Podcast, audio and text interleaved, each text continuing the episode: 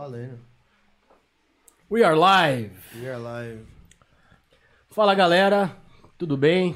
Estamos aqui com mais um Entre Amigos podcast, pra falar parecido com o Gibinha. Assim, Entre Entre Amigos Amigos. podcast, podcast favorito de vocês aí dessa semana. Essa semana estamos com uma pessoa muito especial, que é a Juliana, mas antes de falar dela. Opa, pode botar no mudo. Errou! Ó, retorna aí, pai. O foco do Giba é estragar a introdução. É, para você que está assistindo aí pela primeira vez, não esquece de curtir, compartilhar, é, comentar, tudo isso vale muito a pena. É, no Instagram e todas as nossas redes é Entre Amigos PDC de podcast. Então não, não esque- se esqueça de se inscrever. Eu sou o Pajé, um dos apresentadores. Estamos aqui com Eu, Giba, apaixonado por futebol desde sempre, fanático e talvez burro por isso, mas faz parte, não vou deixar de gostar. Que isso. Gostei. Pra quem não me conhece, eu sou o Chico. E se você acha que mulher não entende de futebol é porque você nunca conversou com a Ju. oh, Aí dá sim. Chama. impacto. Meu nome é Felipe e Alex Morgan, te amo. Casa comigo. Bebê. Ela vai ouvir. Com certeza. Maravilha. Boa noite, pessoal. Eu sou a Juliana, ex-atleta de futebol, jornalista e apaixonada por futebol também. Chega o Natal, mas não chega dia 27. Vai, Palmeiras. Palmeiras. Ai, ai, acho que a gente se ilude demais. Mengão tá voando agora. O pior Se a foi. gente não ganhar esse ano, esquece. Aí tem alguma coisa errada. Mas, mas antes da gente falar disso daí, não podemos esquecer do nosso patrocinador, Dona Cotinha Café. Se você quer começar seu dia daquele jeito, não esquece de tomar Dona Cotinha Café. Daquele jeito. Café mais Vamos passar top O dia, né? Café é bom o dia inteiro. o dia inteiro. Tem que ser o dia inteiro. Arrebenta. Regaça, pede Dona Cotinha Café. Intoxica de cafeína. Ajuda quem ajuda a gente, que é Fica bom parecendo demais. aquele esquilo do Sem Floresta. Talvez seja o café Dona Cotinha que falta pro Luiz Adriano, né? Concordo. Mas no São Paulo, então tem que dar uns Dona Cotinha pra uma galera, hein, velho? Nossa, Tira- cara. tirando esse último jogo que os caras resolveram correr, que a torcida organizada deve ter dado uma pressãozinha leve. É, os caras tão, tão de brincadeira. Mas vamos lá. Vamos falar de coisa boa. Final de Libertadores, já que você trouxe o assunto do Não, eu dia. quero saber quem é a Ju, onde ela jogou, onde ela viveu, o que ela come, o que ela... Gostei. Pode ser. Demorou. É, tá bom. O resto, o resto deixa Então com começa ela. por aí, depois a gente vai pra Libertadores. tá um esquilinho Tá mesmo, hein? certo. Então vamos para uma introdução um pouquinho da minha vida. Eu sou a Juliana Cortopassi, tenho 31 anos. Sou ex-atleta profissional de futebol. Eu joguei no São Bernardo Futebol Clube de 2010 a 2013. A minha vida sempre foi voltada para o futebol, para os esportes, mas principalmente para o futebol. Sempre foi minha grande paixão. Então, desde criança, eu tenho essa relação muito forte com, com o esporte. E desde pequena eu jogava com os meninos na rua. Eu não tive base. É, o futebol feminino, um dos grandes erros, é a dificuldade de a gente se encontrar uma base. Eu não sei se vocês sabem, mas a primeira base realmente do futebol feminino aconteceu em 2010, no Centro Olímpico, o Sub-15. Eu Então, se a gente for- Então, se a gente for comparar com o masculino, que, que qualquer clube, o sub-8, o sub-9, já tem uma base de altíssimo nível, estruturada, realmente o feminino deixa muito a desejar nisso. Então, a minha base foi a rua e o dom que Deus me deu de, de jogar futebol. É, no futebol profissional, eu acabei entrando um pouco tarde, com 18 anos. Eu sempre joguei com os meninos na rua e todo mundo me falava que eu me destacava. No meio dos meninos, no meio dos, dos caras mais velhos. É, desde 8, 9 anos eu já jogava no meio do, do pessoal, meu pai sempre me acompanhando, mas eu jogava sozinho, ele sempre foi ruim de bola, não sei pra quem eu puxei. a única que joga bola na família, mas enfim.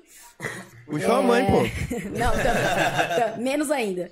E aí o pessoal sempre me falava que eu jogava muito e se eu pensava em ser profissional. E isso não passava pela minha cabeça, era uma, uma coisa muito distante. O futebol feminino tinha pouquíssima visibilidade, pouquíssimos clubes. O Santos e o São José talvez eram os clubes maiores e mais falados no- na época.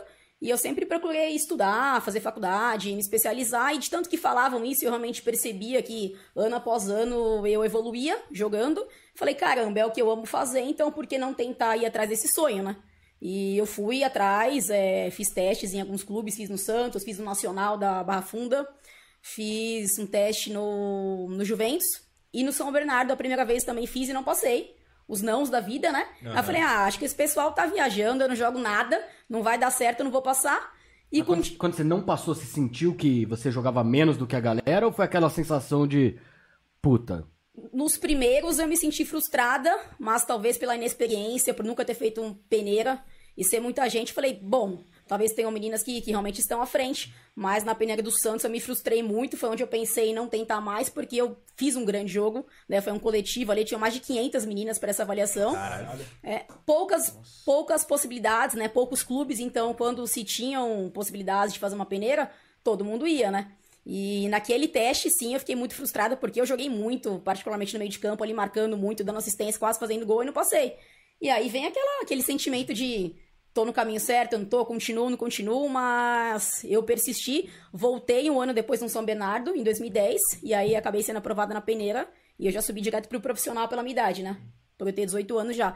Mas essa entrada no futebol tardia é, me proporcionou realizar meu sonho, mas ao mesmo tempo me dificultou em alguns pontos, como por exemplo, poder pegar uma seleção de base, um sub-17, sub-20, isso eu já não, não tive muita oportunidade, né? Porque até realmente me firmar no clube, começar a jogar, virar titular, é, eu já era uma, uma, uma menina mais velha, né? Então, essas, essas foram as, as grandes dificuldades e um pouquinho do resumo aí do que foi a minha vida até, até chegar no futebol.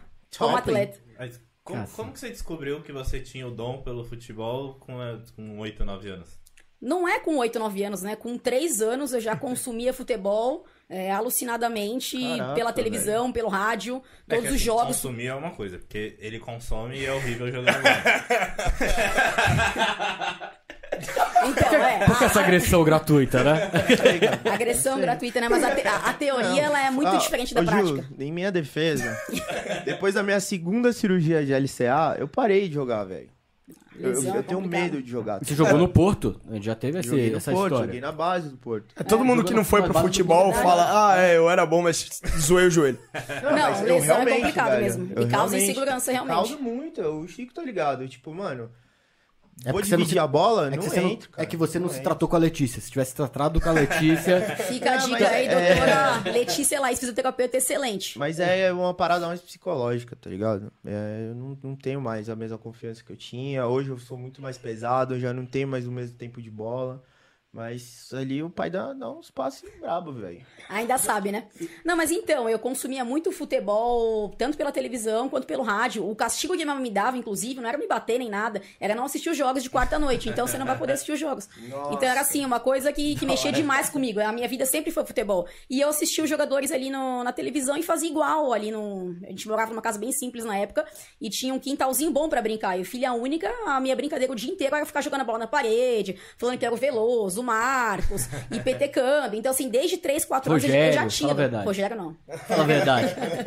E eu já tinha o dom, eu percebi que eu já tinha o dom, já sabia dominar, já sabia dar passe, já sabia é, até brincar mesmo no gol, simulando ali que era o Veloso, Marcos, enfim. Então a gente sente que tem o dom, né? E aí quando eu fiz 6, 7 anos que eu comecei a jogar, eu jogava, assim, metia gol jogando com, com caras de, de 20 anos pra cima. E aí o pessoal falava, opa, né? E não é não, não deixavam, eu realmente surpreendi ali nas jogadas. Então é, é dom, né? É inexplicável. E a base boa foi a rua, né? A gente fala que fa- faz falta realmente uma base, todos os fundamentos, parte tática, técnica, mas a base foi na rua. E Você- você assim acho que foi a melhor base pra porrada, mim. né? É. Rolinho Pra- pra mim, é a uma das coisas mais difíceis quando eu fui jogar campo, às vezes, poucas vezes que eu, que eu fui jogar campo, era me adaptar ao campo. Porque na rua, na, no- na bate-bola com os amigos, meu, É você diferente. aprende o quê? A tocar na bola o tempo inteiro. Então a gente jogava numa quadrinha pequena, então o tempo inteiro você tá com a bola no pé, você deu um drible, você já finaliza, você já tem ali a jogada.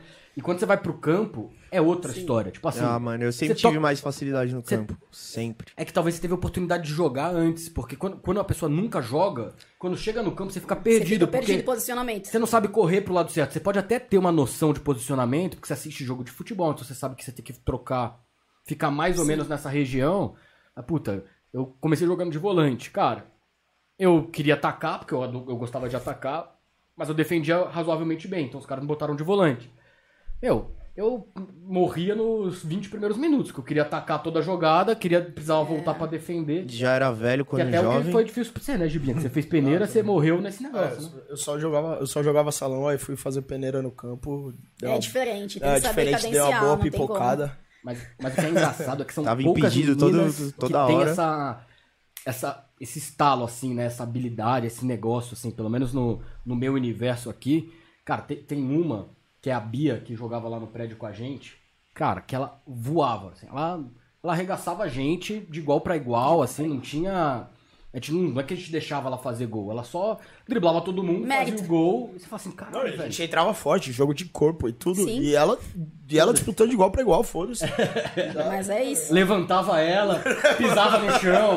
Meu, É o tá que eu falo. Maldade. Ela jogava demais. É a melhor escola. Eu também acho que eu evolui muito jogando com homem mesmo. A força física, a velocidade, a habilidade. Eu, eu brinco, né? As pessoas falam muito do futebol feminino, mas é às vezes parece que é outro esporte. Quando a gente compara masculino com feminino. E isso é fisiológico, é anatômico, não tem como fugir. O homem, ele é mais rápido, ele tem muito mais velocidade, ele tem muito mais força física. Então, quando você tem uma base, você cresce jogando no meio dos homens, você acaba tendo um, digamos assim, uma certa vantagem comparado com as meninas que, que passaram muitos anos da vida jogando ou só treinando com meninas, né? Até porque antigamente o futebol feminino não tinha tanto, não, não tinha mídia igual o- tem hoje. As meninas não. Ah, você falou que a, a primeira base, mídia. a primeira base que teve do feminino aqui foi em 2010. estruturada foi no Centro Olímpico em 2010, o Sub-15. Depois, em 2012, com o sucesso da, da base, eles montaram o Sub-13. E só em 2015 é, foi ter uma base do Sub-11. Então, Da assim, hora. se a gente for parar pra ver, Tem seis anos. um atleta já tá. O Neymar, com 11 anos, já se destacava no Santos. Então, assim, realmente, a diferença técnica que dizem, tudo isso, gente, tem um porquê. Né? No masculino se investe na base. Ah, mas o futebol feminino ele não é, ele não é visto como, como um esporte, como um produto lucrativo. Claro que não. Nunca se vai ter o mesmo lucro se você não investir. Se você não der estrutura, se você não der condições para que as pessoas possam realmente fazer com que esse produto seja um sucesso é, e vire economicamente relevante. É, tem que colocar a grana na frente, né? Não dá pra esperar, ah, puta. e- agora eu- ele tá dando Exato, dinheiro, assim agora a como gente o vai... masculino, assim como a mídia tem total influência é, na falta de visibilidade que o futebol feminino teve durante todos esses anos e ainda tem. Porque se a gente for ver realmente, quem apoia é a Band, na época do Luciano do Vale, e praticamente não se vê mais futebol feminino. Então o pessoal só comenta em época de Olimpíadas e Copa do Mundo. Durante todo esse período, assim como todas as outras modalidades no nosso país, são esquecidos. É. Né? A gente vê as Olimpíadas. é, alguém sabia quem era a Raíssa Leal do skate aqui? Eu Eu sabia. sabia. Vocês sabiam, Eu mas vocês acompanham o É, é, skate em si? Não, Tá, vocês porque- conheciam não, o tinha- Fernando Scheffer da natação? Não. E tantos outros exemplos de Ah, atletas sim. que são esquecidos durante quatro É, eu anos. só conhecia o Hipólito porque ele perdeu lá, no- eu acho que foi em Londres lá e. Ah, porque- mas é por causa da mídia de? Olimpíada? Da zica. Sim, Mas, meu, agora, Ó, Ju, eu não se sei for eu não sei ver, se- hoje em dia, porra, a Alex Morgan, ela tem 9 milhões e pouco, cara, no Insta, tá ligado? Mas ela é a exceção da exceção, né? Assim, a- Ela é a- maravilhosa, Se né? você pegar ela a própria, a demais, própria. velho. Como é que é o nome da menina que ganhou aqui pelo Brasil? É, é Jéssica, não é? O nome dela? A que ganhou agora as Olimpíadas. É, é, Por quê? pela seleção brasileira de. de- É Jéssica. É Jéssica. A de acho que é 18 Jéssica? Andrade. Jéssica não, Andrade. É- a, a menina que é atleta olímpica de. Mas de que modalidade? Rebeca Andrade, da ginástica? Rebeca, Rebeca. Ah, da Rebeca. ginástica. Da ginástica. Meu, essa daí era uma Zé Ninguém, ninguém seguia ela, Ninguém não tinha o suporte de nem nada. Aí ela, puta, foi um puta destaque. Aí ela tá fazendo propaganda da Havaianas, cantou com a Ivete Sangalo. E aí- o Flamengo aproveitou a onda É. pra falar que ela é atleta do Flamengo e tudo mais, mas antes não faziam isso. É, É então. o né? esporte E- olímpico não tem mídia nenhuma também, né? Só na. Olimpíada. E o futebol feminino também tá na, tá na mesma situação. O que o Fê falou da, da Alex Morgan, ela vem de um país, dos Estados Unidos, Que é, valorizam o, O soccer futebol feminino, nos Estados Ah. Unidos é. muito mais valorizado do que a MLS do masculino. É. só perde pro futebol americano. E isso vem de anos. Uhum. São gerações e gerações. Então, é, os resultados que a gente vê nas Olimpíadas, na Copa do Mundo, é, Estados Unidos, China, países à frente do Brasil, não é à toa. Não é porque mulher do Brasil não sabe jogar bola. Não, o Brasil é o país do futebol. Ninguém tem nosso gingado, ninguém tem a, ninguém tem a nossa habilidade. É diferente. O brasileiro, ele nasceu pra jogar bola. Só que aqui a gente não tem estrutura. Se você for para os Estados Unidos, todas as universidades investem no futebol feminino e masculino, principalmente no feminino. Várias jogadoras saem daqui pra disputar o universitário nos Estados Unidos. Então, assim, tudo tem um porquê, né? É, eu acho que é esse o grande diferencial, né? Porque é um grande meio também é, de formação lá. A educação é muito vinculada ao esporte lá e não só ao futebol. Vôlei, certeza, todas as basquete, todas as modalidades do esporte são muito vinculadas à, à, à educação. Que é o que falta muito no nosso E país. né? falta, né? E, e, cara, não dá pra entender o porquê que falta. Porque para as universidades seria bom, para os atletas seria bom, financeiramente é bom para todo mundo. Então não, não dá pra entender o porquê que isso não acontece aqui. Agora, uma, dúvida que eu tenho, que eu não sei é, se, se talvez você tenha a resposta, é como é que sem, a- pelo menos até 2010, que a gente já tinha jogadoras, é, boas jogadoras, foi a época, acho que foi uma das primeiras Olimpíadas que a seleção feminina começou a se destacar no futebol. É, se não me engano, foi finalista, mas foi prata na- nas Olimpíadas de 2012, né, ou 2008. 2008. 2008. É, co- como que essas jogadoras elas conseguem algum destaque a ponto de ir para fora, sendo que não tem base, pouco se falava do profissional? Como que funciona talvez é, esse mercado de olheiros e ainda mais lá atrás, né? Porque 2008, 2008, 2006 a Marta já jogava, a Formiga já jogava, já tinham boas jogadoras. A nessa Formiga, Ah, a a Formiga- Formiga em 82. Em 76, ela dá um rolinho no Pelé. Eu tava falando isso com a Letícia hoje. 26 anos da, da Formiga só na seleção. Ela começou a jogar em 95. Pela seleção foi a estreia dela. Falei, meu, eu tinha, eu tinha, eu tinha 5 anos. Como que pode, né? Assim, e isso vai muito de encontro é, com o que eu falo. Não só da gestão do futebol feminino, a gestão do futebol feminino também. Muitas pessoas que estão ali gerindo o futebol feminino estão ali por oportunidade. Né? Eles querem usar o futebol feminino como, como uma escada para poder realmente ir para onde eles querem, que é o futebol masculino, onde vai ter mais visibilidade, mais dinheiro, então eles acabam usando o futebol feminino ali como uma escada. Porque realmente a gestão é muito ruim, é muito fraca. Do masculino também a gente vê que tem muitos gestores que não são preparados. A gente vê o caso, por exemplo, que a gente tá falando do São Paulo, time gigante, tricampeão de Libertadores, Mundial, e a gente vê a decadência que tá acontecendo nos últimos anos. Isso é o quê? Isso é gestão. Não é técnico, não é elenco, entendeu? Não é possível que nenhum técnico se encaixe, que nenhum jogador se encaixe no perfil. É a gestão. A gestão do Brasil é muito falha e isso começa da CBF. Isso começa lá de cima. Né? Não são só, só os clubes. E no feminino, essa, essa gestão ruim, ela atrapalha demais. É, respondendo a sua pergunta, que vai muito de encontro com, com essa introdução que eu fiz. É, a seleção brasileira, ela precisa se renovar. Eu acho que, que a chegada da, da Pia, né? É, um técnico experiente, campeã e tudo mais. Que não é pode ser que. Não, ela é sueca, se eu não me engano. É. Pode ser que, que seja um start para realmente uma mudança, porque a seleção feminina, como eu falei, a Formiga, desde 95, nada contra a Formiga. É um ícone, joga demais. É realmente uma jogadora Joga fantástica. Mas, muito. poxa, será que não existem atletas mais jovens que realmente possam suprir a posição dela ou estar ali ganhando experiência junto com ela na seleção? A gente vê grandes jogadores é, no futebol feminino que não tem chance de ir pra seleção. É. Gira sempre em torno das mesmas. E isso é uma máfia muito similar com o que tem no masculino. Né? Muitas ia falar convocações, jogadores que, que a gente não entende porque continua se insistindo neles, e outros que vêm como revelação, como grande promessa, não Coi- tem chance. Coitado do Coutinho. Não fala do Coutinho. Coutinho tá. Coutinho é Não, velho, olha o Volpe, mano. Então, assim, a, de a- máfia do feminino, ela é muito similar com a do masculino, com a única diferença de visibilidade, realmente. E o que, por exemplo, a Marta, hum, uma porrada de vezes melhor do mundo, não se compara o dinheiro que ela tem com o Neymar, por exemplo. Né? Ela mesmo faz questão de jogar sem patrocinador, porque ela fala não que, é o que ela ganha é um mundo, né?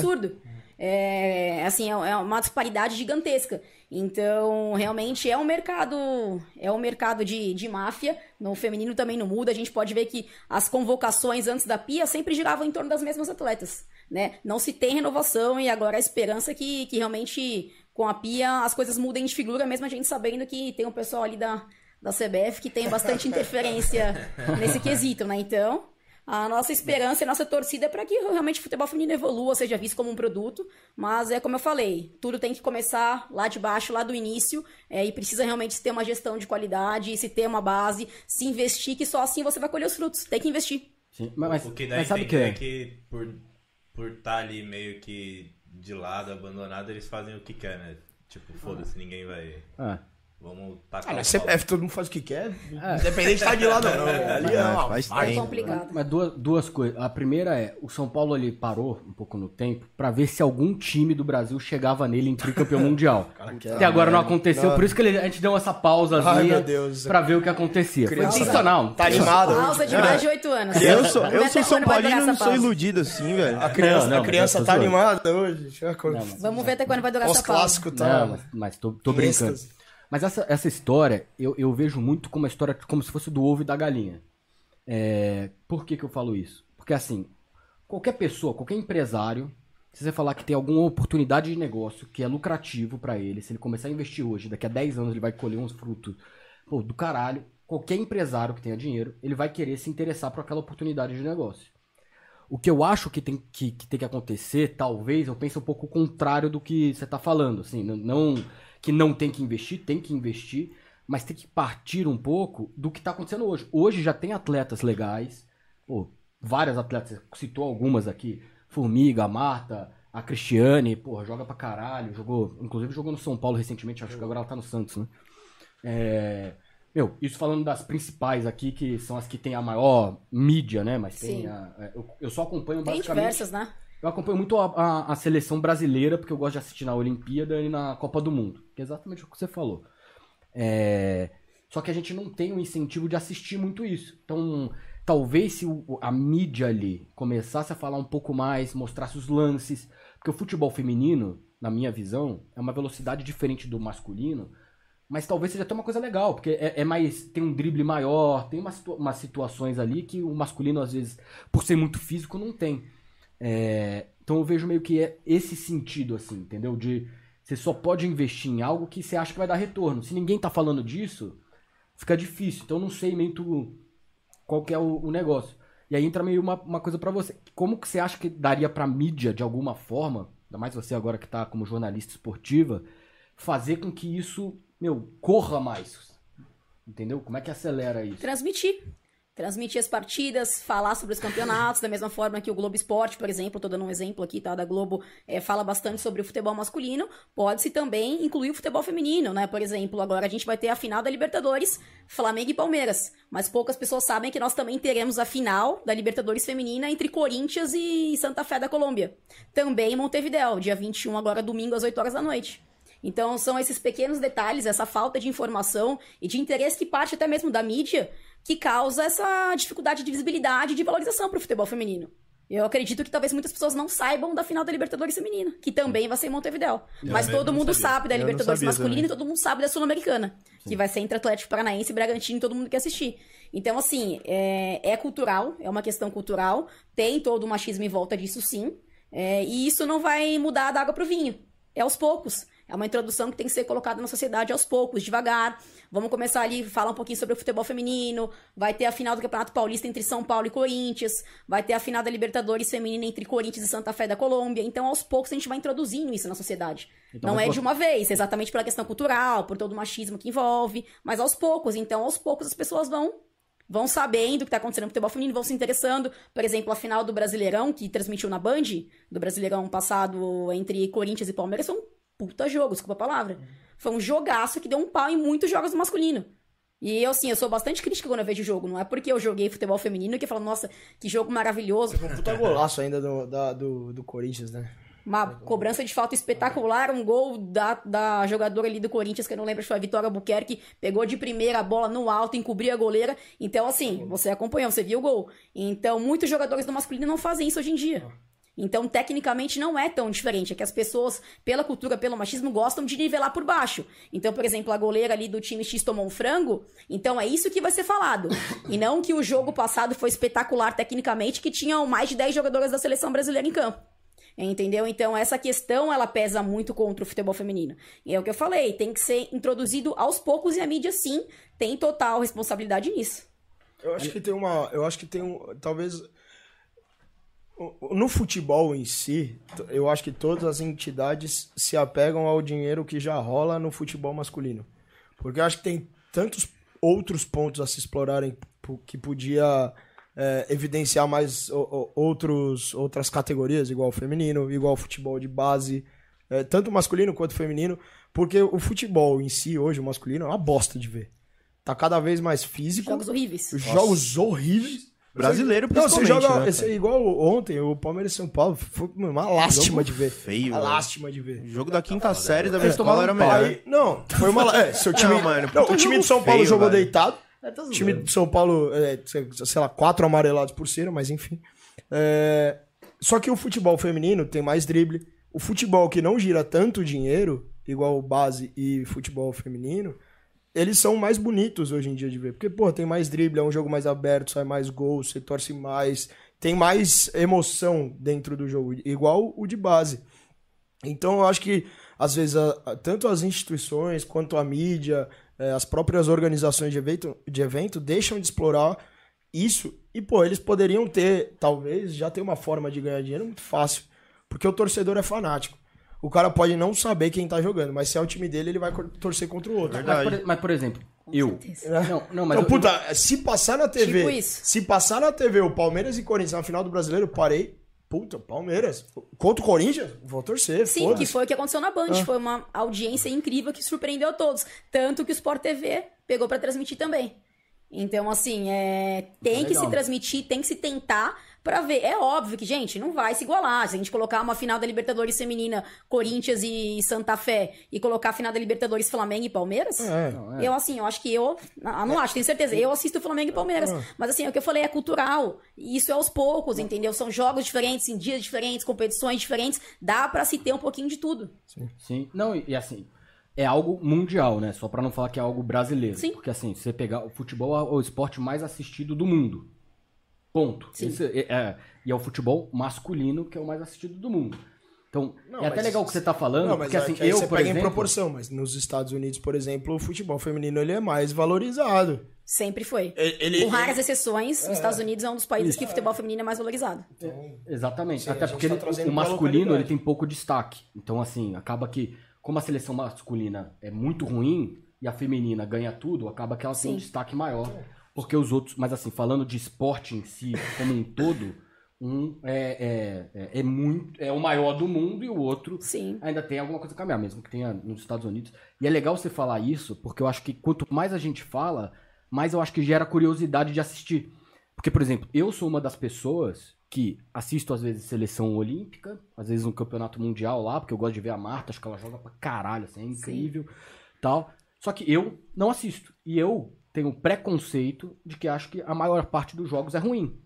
Porque eu já assisti dois, três jogos, quatro, cinco, mas talvez eu tenha assistido quatro, cinco que seja meio ruim. No, no- talvez se eu tivesse assistido o São Paulo e Palmeiras, que a gente tava comentando de ontem, em vez de homens serem mulheres, eu falar assim, tá, jogo bosta, hein, velho. Por, por isso, tá vendo? Por isso que eu prefiro o masculino. E na verdade não tem nada a ver uma coisa com a outra. Então a gente precisa ouvir mais, até pra eu mesmo, por exemplo, evoluir e falar, caralho, que legal, deixa eu procurar, deixa eu ver onde tá passando.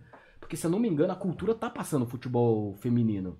É, há algum tempo já, todos os jogos e tudo mais, e não tem uma audiência muito boa. Não sei se eu tô Há errado. Cultura, muitos. a cultura em si não tem uma... muito É, talvez precisa ser o mainstream, né? Precisa ser mainstream. A, a cultura é Castelo Ratimbum, pô.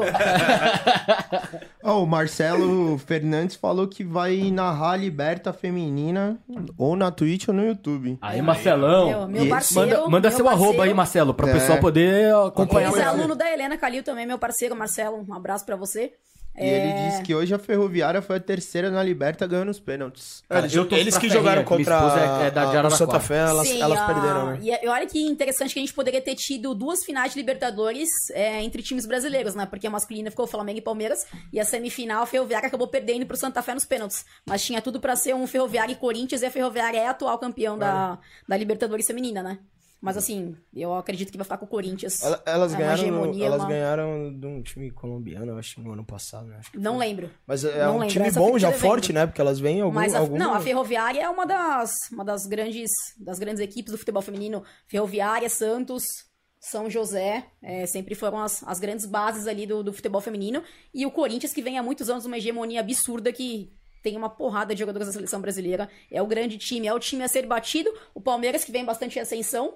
O São Paulo, que tá em ascensão também. E o Santos, que sempre foi uma grande potência, mas que nessa última temporada é, não tá muito bem. Ainda conta com grandes jogadores lá, mas nem o não tá muito masculino bem. nem o feminino, então. Exato, exato. Eles, eles estão morrendo abraçados, mas essa temporada é atípica. O Santos tem, tem boas jogadoras, mas esse ano acabou não, não dando muito certo as coisas por lá. Sobre a sua pergunta da mídia, Uhum. É Como que ele fala consegue- tanto, ele é tão prolixo que você esquece a pergunta. A gente Tem problema. interrompeu essa. Não, é que eu tinha perguntado pra ela como que você acha que a mídia, era isso que eu tinha falado, é, é, que pode é, evoluir e tal. Você chegou já assim, a não, é que você falou que, que é bom a gente falar sobre isso, porque Ah, é isso, pode é. ser mais Também interessante pra vocês assistirem e tudo mais. Mas assim, tudo bem o jogo ser ruim.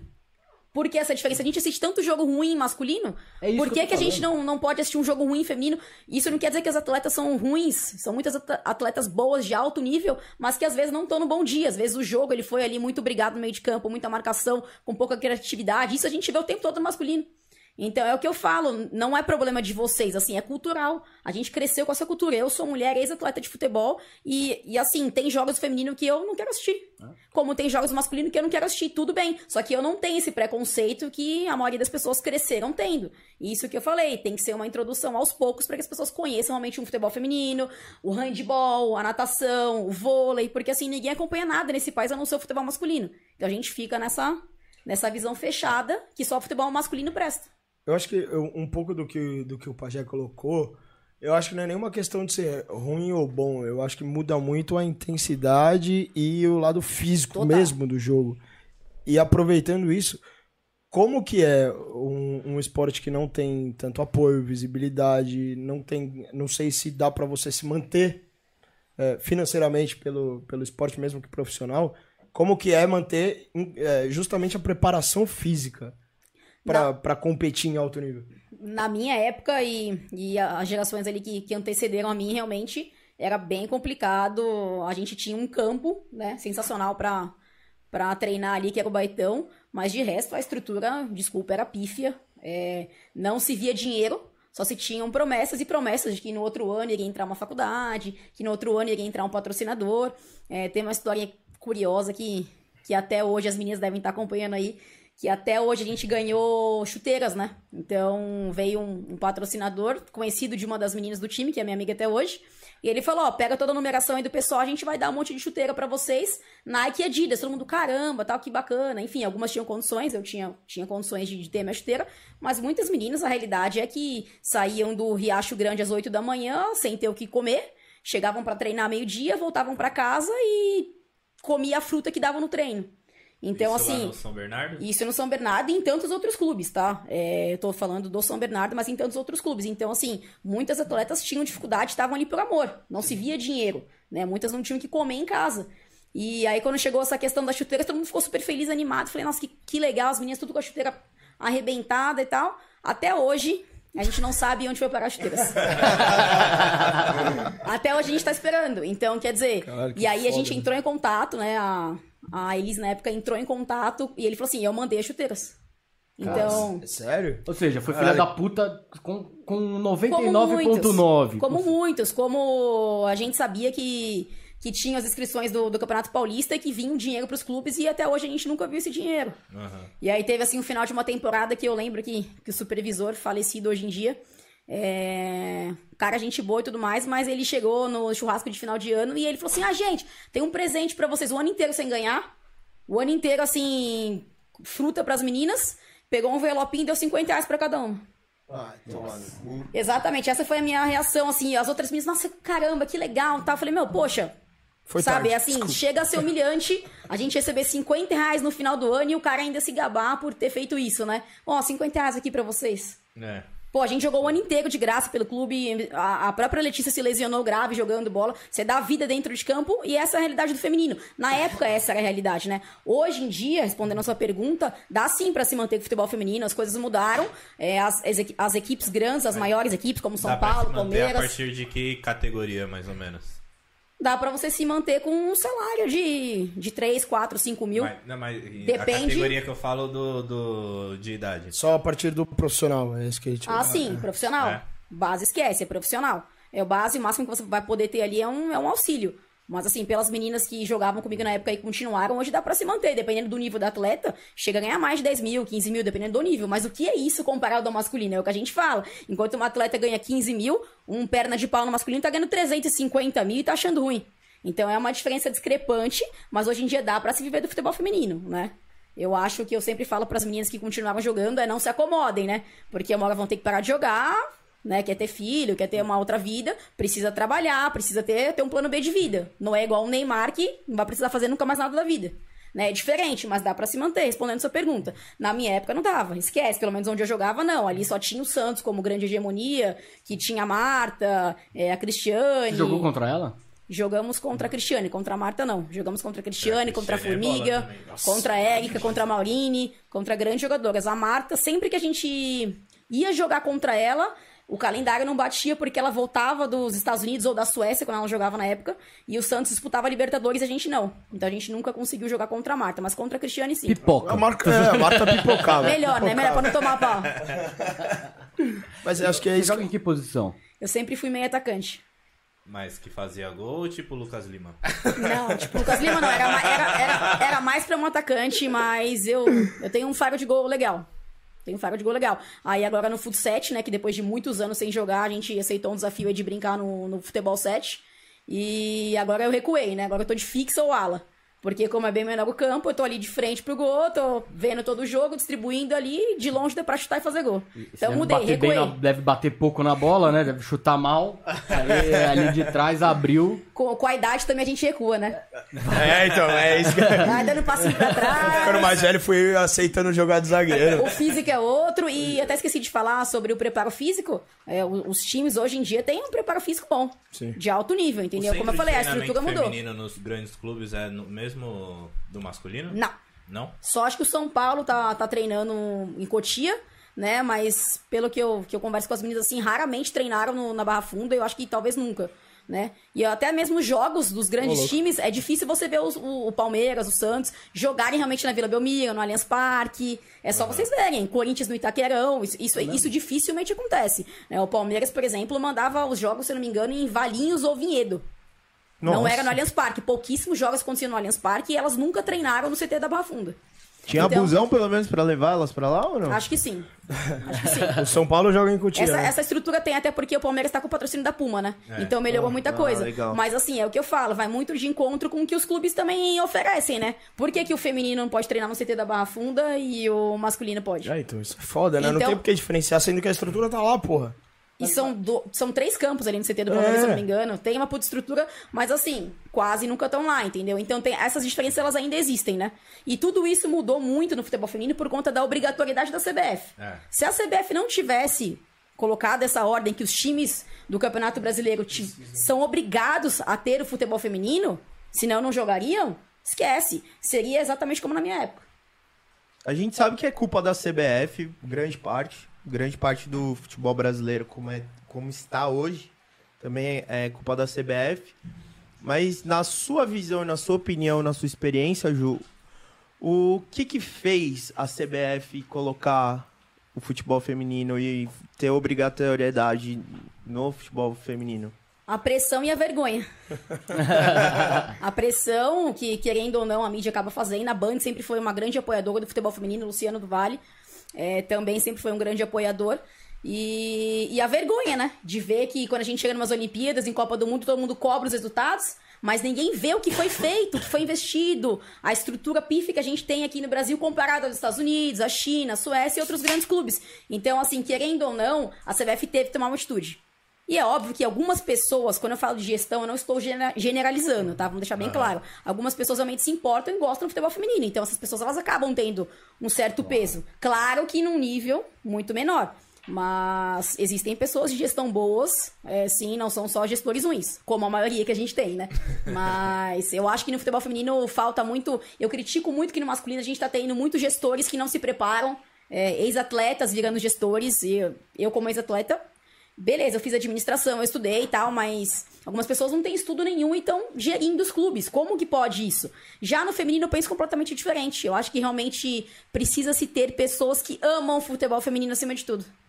É, para mim é um pensamento completamente contraditório, mas eu acho que vocês entenderam a minha ideia. O masculino precisa-se de pessoas que, que tenham uma gestão ali de qualidade, que se preparem para isso. Mas no feminino precisa ter uma gestão de qualidade, pessoas que se preparem para isso. Mas acima de tudo precisa ter pessoas que realmente amam o feminino. É, é pelo e que momento... não só usam o feminino como uma escada. Acho que é pelo momento da pauta, né? A pauta de cada, de cada um dos Sim, é esportes. bem O- diferente. O, futebol, ainda é masculino bu- já futebol tá... já é business. É, o futebol Sim, masculino, o masculino Masculino não é é. business. Exatamente. ele já tá estabelecido, já tá consagrado, agora ele precisa evoluir num nível de gestão eficiente e decente. E- o feminino acho- ainda precisa existir, Mas né? você quer, ver, você quer ver uma. Eu acho que um bom benchmark pro futebol feminino é o vôlei feminino. Você pega vôlei masculino e feminino, cara, eu, eu várias vezes já vi no Sport TV o feminino, Sim. várias vezes já vi o masculino. Sim, eles falam do feminino. Nas Olimpíadas não tem nenhum demérito entre masculino e feminino, Não. assim. Os dois são No destaque, vôlei, legal pra caramba. do que o masculino. Então, e, e no tênis, é, é, é, por mais que ainda tenha uma certa disparidade, a disparidade é bem menor, porque você acaba assistindo jogos, você sabe quem é a Serena Williams, você sabe quem que são as atletas, então talvez esses esportes aí podem servir como um benchmark pra, puta, como é que eu consigo chegar? Tem, tem esportes que já chegaram e que conseguiram. Ó, o Marcelo ele deu uma notícia interessante aqui, triste na verdade, mas interessante. O time do Havaí Kinderman decidiu encerrar o futebol feminino hoje. É. Essa era uma pauta que estava sendo falada nos últimos meses mesmo, realmente. E o Kinderman sempre foi uma grande potência do feminino também. É, é do Havaí, do time do Havaí? Isso. É? Santa Com Catarina, né? Santa nome- Catarina mesmo. O nome do patrocinador. Santa Catarina mesmo e jogador de seleção brasileira. É que o Havaí já em si muitas já vezes acabou, convocadas né? pelo, pelo É que o Havaí em si acabou, né? O Havaí, sei lá, não tá nem na segunda, acho que nem na terceira se bobear. Isso é um problema de gestão. terceira. É. É o exemplo que eu dei pra vocês aqui. É uma, uma gestão péssima que, que acabou afundando os clubes. A gente não vê o Cruzeiro, a situação que tá no masculino. O Vasco não é só o feminino. né? São todas as modalidades, é o futebol masculino, é o futebol feminino. A gestão tá acabando com, com os clubes. Não, tá acabando com o nosso futebol, que é Eu o que também. você tava falando, né? Futebol brasileiro é gingado, caralho, e a gente vê nossa seleção às vezes. Tem raras exceções, obviamente. Que nem você falou, não é generalizar, não é todo mundo que é desse jeito, não é todo mundo que não importa, mas assim, a gente valoriza tanto o que tá lá fora que a gente esquece que o que fez a gente, a maior potência do futebol, a única seleção que nunca deixou de ir pra uma Copa do Mundo, a única seleção que passa da fase de grupos todas as Copas do Mundo, nunca ficamos pra trás. A seleção única pentacampeã. É porque a gente joga a bola do nosso jeito. velho. Jogadores Porque mais é caros do cara. mundo, se você colocar todos os mais caros do mundo, assim, se for juntar, a maioria é brasileira. Sim. Exatamente. Agora, ô, ô Ju, queria aproveitar o gancho. Você até comentou que você fez administração, você fez educação física também, né? Fiz. E agora, é, na, nessa atual fase como jornalista, como é que. é, qual que foi sua trajetória e, e esse- e essas mudanças em tão pouco tempo? Né? Em 2010 você estava indo pro profissional no futebol, e como é que é, em 11 anos você já virar uma ex-atleta, fazer faculdade, depois ir pro jornalismo? Como é, É, como é que uma- foi tudo E, isso? e até o gancho Você de- fez dele. faculdade junto com o futebol. Isso. É, então eu vou fazer mais um, mais um gancho, depois a gente tenta lembrar das três. Eu, eu vou tentar lembrar. Assim. E se você é porque- fizer o porque- gancho depois? Que é, por que, que você só ficou três anos como profissional? Essa que era a minha dúvida. Bom, respondendo essa primeiro, que a gente sempre lembra da última. É, por conta da falta de estrutura, da falta de visibilidade. Não tinha como a minha criação, é, a minha família. Eu precisava realmente buscar algo a mais. Não dava pra ficar jogando de graça, né? A pressão em casa começou a pesar, né? Bom, você joga muito bem, tudo bem, você tem um dom, mas e aí, cadê o dinheiro, né? Que quando a gente fala atleta profissional, pra mim é o que acontece hoje em dia, né? Que realmente as, as meninas têm contrato e tudo mais, recebem por isso. A gente não recebia. Foi aqui eu falei o exemplo dos 50 reais, né? É, então não, não dava, eu precisava realmente é, buscar algo a mais pra minha vida. Eu sempre fui uma pessoa ambiciosa no bom sentido. E eu pensei, poxa, eu continuo jogando, mas sem ser é, só fazendo isso da minha vida, sem ser profissionalmente. Eu posso continuar jogando e. E que é o que eu, que eu amo fazer, mas trabalhar, ir atrás de uma faculdade. E quando eu jogava no São Bernardo, eu já fazia faculdade. Então eu sempre tive esse plano B de vida. Nunca pensei em me acomodar e ficar só no futebol. Até porque eu sabia das condições que, que aconteciam no futebol feminino. E eu sabia que isso demoraria muitos anos pra mudar. muitos e muitos e muitos anos. E ainda falta muito pra gente chegar no ideal. Então eu e algumas outras atletas tínhamos esse pensamento, talvez por criação de família, que a gente tinha que realmente manter uma faculdade e pensar sempre no plano B de vida. Ah, mas poderia ir pra fora do país? Tudo mais, poderia, mas isso não faria minha vida, isso não bancaria as minhas contas, entendeu? Porque isso é a curto prazo, ainda mais no feminino. É, e a sua pergunta? Como é que, como é que aconteceu esse processo todo? Ah, acelerar de- toda a minha mudança de Ah. vida, né? De- em 2010 eu entrei no São Bernardo, no final de 2010. Joguei até o finalzinho de, de 2013, parei de jogar, mas eu já estava formada, me formei em 2013, é, em Educação Física. Atuei na área por um tempo, é, mas eu não, não curtia muito, assim, eu percebi que era bem diferente É, jogar só jogar, e né? você Fez dar aula, exatamente, não tinha muito, muita paciência, muito saco. Fico imaginando. Toca essa bola aqui, caralho. Olha aqui essa porra Fa- aí. falta, falta paciência, a gente quer cobrar ali da molecada que faça igual a gente. Então, assim, não, não, não rolava, não dava muito certo. E assim, pobre jogando bola, pobre sendo profissional de educação física. Né? Então eu falei, parou, tá tudo errado. Melhor né? jogando, né? Tá, tá tudo errado, vamos pensar num, num plano C de vida, porque não, não, não tá dando certo. E aí eu fiz a, a faculdade de administração, é, eu sempre gostei do jornalismo, sempre falava com, com os meus pais que eu queria fazer jornalismo, mas nessa decisão da administração, dessa mudança de faculdade, era um risco o jornalismo, né? É como tá sendo hoje na minha vida, mas assim, é- era um risco muito grande e eu não queria arriscar, não podia arriscar, né? Já tava com uma idade avançada, eu fiz administração, é, entrei na Natura, fiquei dois anos estagiando lá no planejamento comercial, onde eu cresci muito como profissional, como pessoa, uma empresa fantástica, tudo que falam realmente é verdade. É, Mas aí nessa pandemia eu tive um start na minha vida, eu sempre amei futebol, sempre foi a minha vida, e o que eu sempre mais gostei de fazer é assistir os jogos, comentar sobre os jogos tudo mais. E aí eu conheci a Helena Calil, que é, que é uma jornalista, apresenta, apresentou o Bom Dia Fox, Boa Tarde Fox por muitos anos na, na Fox Sports. É, E aí eu fiz o curso dela e realmente eu me identifiquei e vi que esse era o meu dom, meu segundo dom de vida, que eu amava isso, ela me deu muita força, me dá até hoje, né? Se tornou, se tornou uma amiga e tá me direcionando pra realmente entrar na área remuneradamente, né? Faço alguns trabalhos independentes, mas remuneradamente ainda não tenho nada em vista, mas estou procurando, fiz meu portfólio, é, tem uma matéria, inclusive, quem quiser acompanhar no meu Instagram, eu fiz uma matéria da final da Libertadores, Santos e Palmeiras, e eu fiz, como palmeirense, eu fiz tudo voltado pro Santos né? Pra realmente mostrar o meu profissionalismo e ficou uma matéria particularmente, modéstia à parte, falando muito boa, Eu, fantástica. eu assisti, achei do caralho. Ficou muito legal. Então, e eu fiz o comecinho eu achei do caralho já. Só, só o marzinho ali, calmo. Quem vê esse mar de Santos aqui calmo, não imagina o que tá acontecendo do caralho. tudo. E se eu, eu fiz tudo isso com o que eu aprendi no curso da Helena, ela sempre me direcionou, e aí eu falei, é isso que eu quero pra minha vida. E larguei tudo, larguei meu trabalho, é, vendi carro nessa pandemia, tá uma loucura a minha vida, mas estamos aí em busca do, do sonho.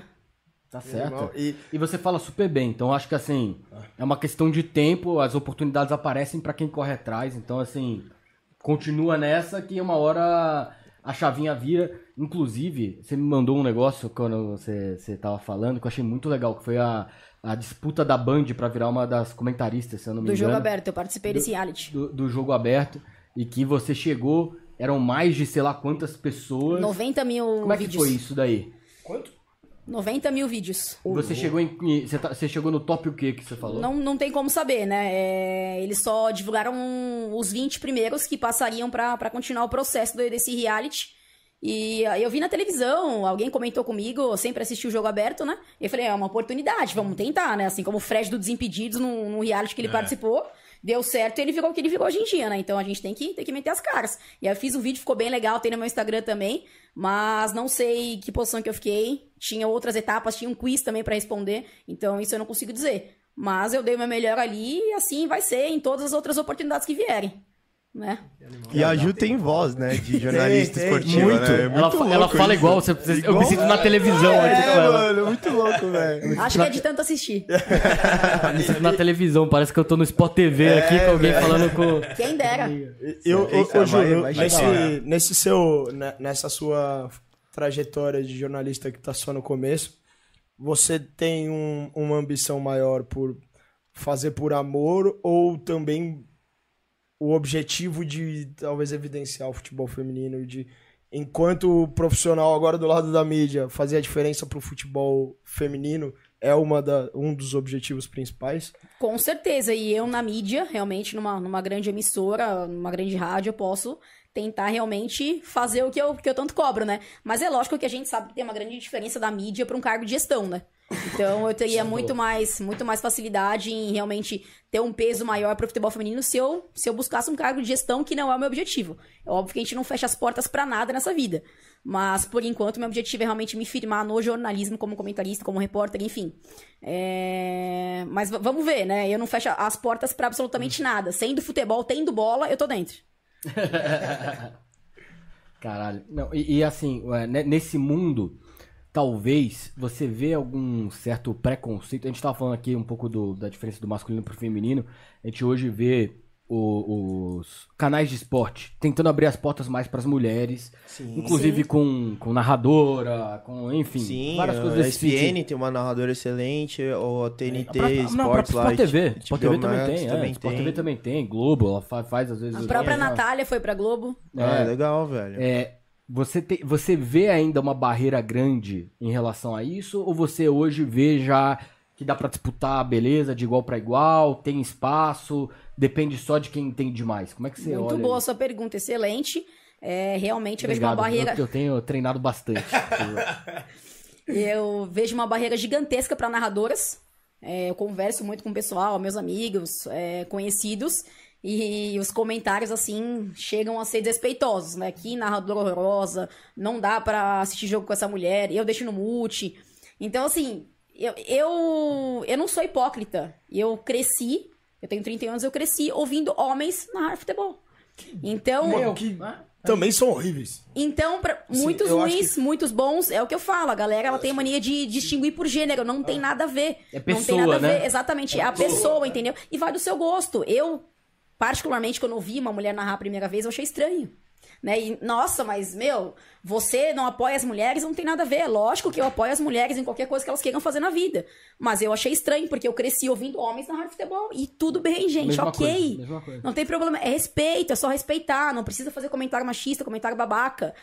Você não gostou? Tá tranquilo. Eu também não gosto de ouvir o Galvão Bueno narrar. Eu também não. E o pior é, Deus eu, eu, acho que é um, eu acho que é um pouco é irra- irracional mesmo isso que você tá falando, porque talvez nem pra ele ele pode falar que foi horrível, nem pra ele é horrível, mas é o diferente.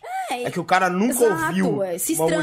mulher e aí acha estranho e fala, "Mano, Se tá estranha. acontecendo?" e, e cada vez mais a gente vê que realmente tem potencial. É, se a gente for analisar tecnicamente, as narrações são boas sim, mas é que a voz é diferente. É, a mulher tem a voz muito mais aguda, o homem tem a voz muito mais grave. São várias coisas que a gente tem que analisar numa partida de futebol. Tem uma narradora, eu esqueci o nome dela agora, mas assim, ela é amada pela torcida do Paysandu. Tor- E ela dá sorte, assim. Toda vez que ela narra o jogo do Paysandu, o Paysandu ganha. Então, assim, ela virou um mascote da torcida do Paysandu. Acho que é Elaine, televisão, não sei, eu preciso ver o nome dela. Mas, assim, ela virou a paixão da torcida do Paysandu. Então, poxa, tem espaço pra todo mundo. Eu acho que realmente as mulheres ainda vão enfrentar um pouquinho essa barreira, mas hoje em dia tá muito menor. É, como comentarista, como repórter, a gente vê várias já hoje em dia. Mas ainda na narração, eu acho que vai ter um pouquinho mais de dificuldade pra que o povo entenda que, que mulher também pode narrar futebol e pode narrar bem. Até que se acostume, né? É mais uma questão do que eu falei. É cultural, é costume, a gente não tá acostumado a ouvir. Aos poucos, introduzindo aos poucos, vira natural. E é isso. Se a gente aguenta o Galvão Bueno, Cara, a gente. confunde o nome de todo mundo, erra o nome de posso todo falar? mundo. Posso falar? A eu gente, juro, eu a juro, gente eu vê gosto a do Renata Galvão, velho. Fã, Eu juro que eu gosto. A gente cara. vê a Renata Fã já há quantos anos na TV? Fantástica, ela é eu acho ela fantástica, fantástica. Essa mulher é incrível. Ela é Ela é a incrível, cara do jogo Fantástica. aberto há, milhões de anos, cara. E no começo, as pessoas questionavam também. E até hoje ela faz, às vezes, um comentário que não é muito pertinente, a galera sai descascando. É, fala que não Pô, sabe todo futebol, mundo faz um é. comentário que não é pertinente ou que a gente não concorda. Tá ok, gente, é só Casão, o casão, juro, boa. é- não é. É, não, eu não posso falar do Casagrande senão você desrespeita. Nossa, eu odeio o Casagrande. Mas, mas uma, uma coisa que eu acho muito legal do mundo que a gente tá vivendo hoje é que é, a gente tá ficando cada vez menos dependente desse mainstream. Não sei se você concorda como jornalista. como- Mainstream. É, que é, são- é a Globo, é, é o Sport TV, a ESPN e tudo mais. O streaming tá ganhando um espaço muito grande. O Pajé ainda se- dá o trabalho de se explicar.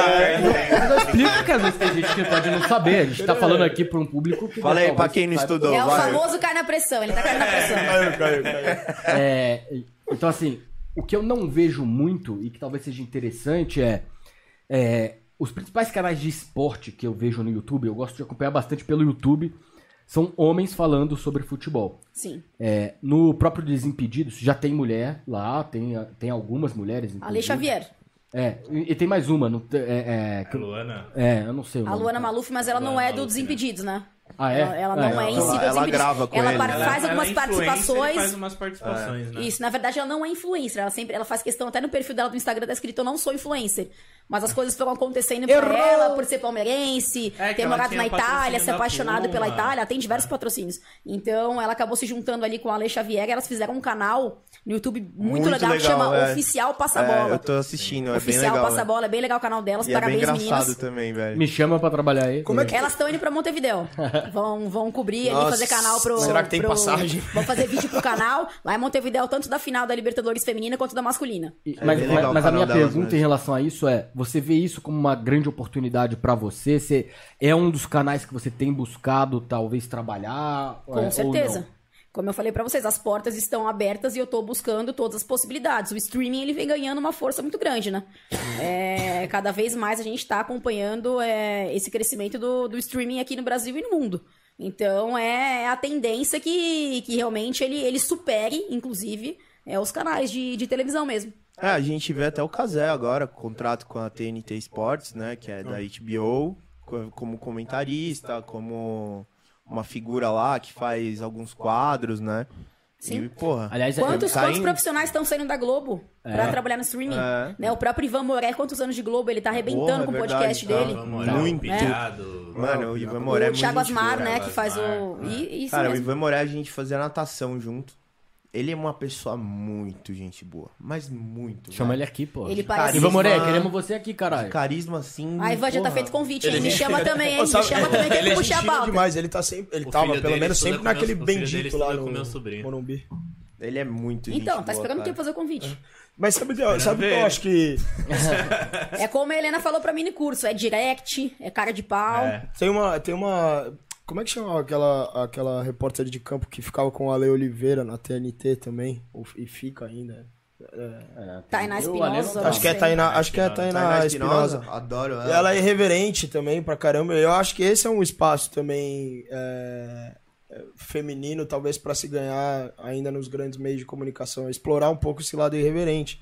Sim. Porque- Tem a própria Pagliari também, que ela é Ah. um estilo mais despojadão, mais séria. Porque faz, é, é muito mais agradável de assistir. E a amigona do Casé, né? Tipo, fa- É. falando com a Ju, você é mais irreverente, É, mais, mais- mais mais despojada, é. é.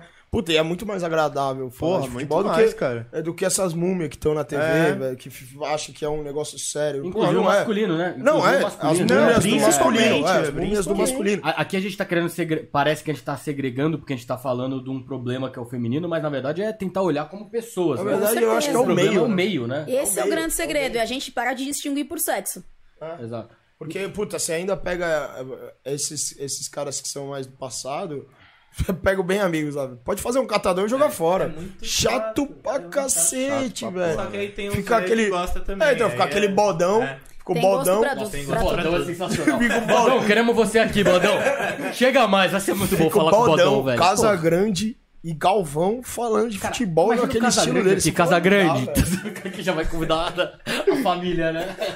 Você fala, velho, não dá. É muito dá, mais gostoso ouvir um papo descontraído, tipo, no jogo aberto. Tipo, Ah, eu gosto, eu, eu- eu particularmente também prefiro essa linha. Prefiro É, João tem Belo alguém também. que você se inspira hoje no jornalismo esportivo?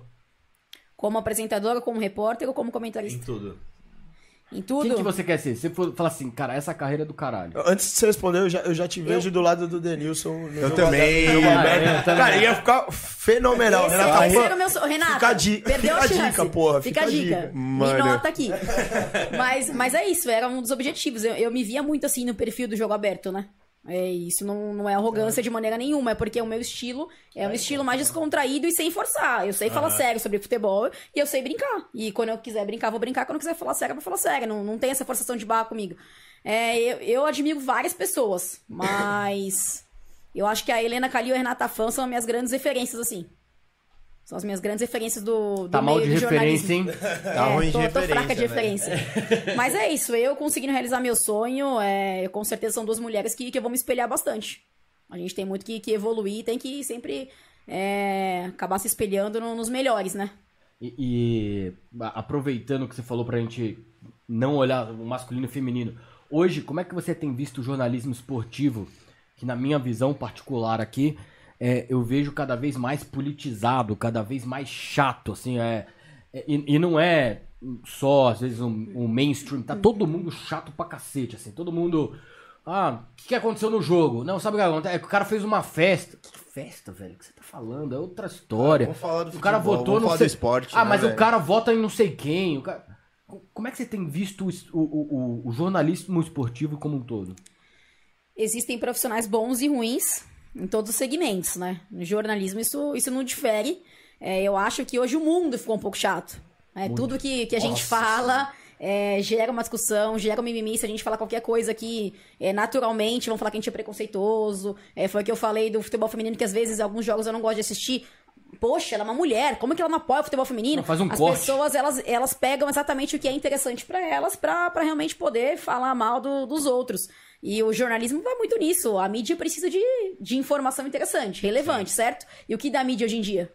É o jogador na balada, é o Patrick de Paula que tava na pandemia na balada. Aí chega e tem uma falha daquela ontem, já é a primeira coisa que falaram. Uma coisa que aconteceu há meses atrás, já Só foi lembrado do cara que na ele fez o gol balada. na Libertadores lá que acabou com o jogo. Pois Que é. ele fez o gol de pênalti na final do, do Paulista. Então, assim, a- essas coisas as pessoas esquecem. Então, a mídia, ela precisa de, de conteúdos que realmente interessem as pessoas. E por isso que, que o futebol tá, tá ficando muito nesse, nessa questão chata. Mas eu vejo que tem outros jornalistas que são sensacionais.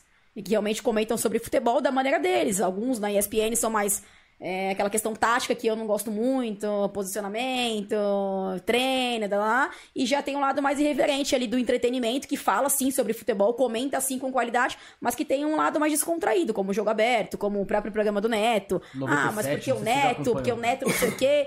O Neto, ele tem os pontos fracos dele, mas tem os pontos fortes também. Ele é um cara coerente em muitas coisas que ele fala, entendeu? Eu- mas eu aquela amo assistir questão o de. programa do Neto. Cara, eu amo, né? O Neto, Ah, Ele então, é surta, isso. quando eu mais gosto. É muito engraçado. mas ele é um personagem. É gosto. Ele- ele- exatamente. ele é um gênio. Eu odeio o Neto. Ele é um gênio da comunicação, cara. Ele, cara. ele, é tipo, gênio da velho, comunicação. ele- não é que ele coloca um personagem, mas ele é. Ele, Ele é isso. Ele é isso. Ele é o que ele é. É, agora, você pega, tipo, o VSR, é um, cara, um comentarista que eu admiro pra caralho. Eu é um gosto cara dele que também. manja de futebol pra caralho, assim, que o cara é uma, mano, enciclo- enciclopédia, ele manja, tipo, ele lembra de tudo. Ele e o Mauro Betti. O, o PVC também é nessa, PVC também. O PVC às vezes ele me irrita, porque Mas tudo pra ele é, é o Wikipédia. Então, e já é uma, mas- já é uma linha então, que eu não curto. Mas aí o VSR, ele também tem o lado despojado dele, ele tem o lado É, das brincadeiras dele, sabe? Tipo, eu acho o estilo dele mais da hora, assim.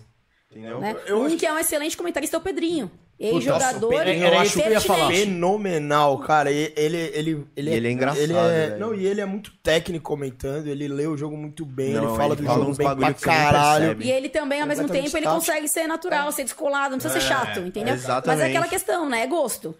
É gosto. E a mídia, o jornalismo, é- pega o que vai dar, o que vai dar manchete. E o que vai dar manchete, principalmente nessa época de pandemia, jogador que saía pra festa clandestina, é, o jogador que saiu com a mulher do né? outro. Arboleda. Exato. Jogador do São Paulo que vai vestir a camisa do Palmeiras porque fez aposta com um amigo. E isso dá relevância, não dá? Dá, E é isso que a, que a mídia faz, entendeu? Não é só a mídia do esporte. Dúvida. E você falou pegar a mulher do amigo Icardi. Queremos você aqui, Nesse chefe. caso mesmo, nesse caso mesmo. O Mas cara- do- Você já viu rapidão, só, só do Icardi. O Icardi, eu acho que ele tem, sei lá, 5 milhões de seguidores. Ele seis. só é famoso por causa não, da Havana. não, não, não, não, calma, calma. Sabe quantas pessoas ele seguia? Uma, que era a mulher dele. O Gabigol é assim.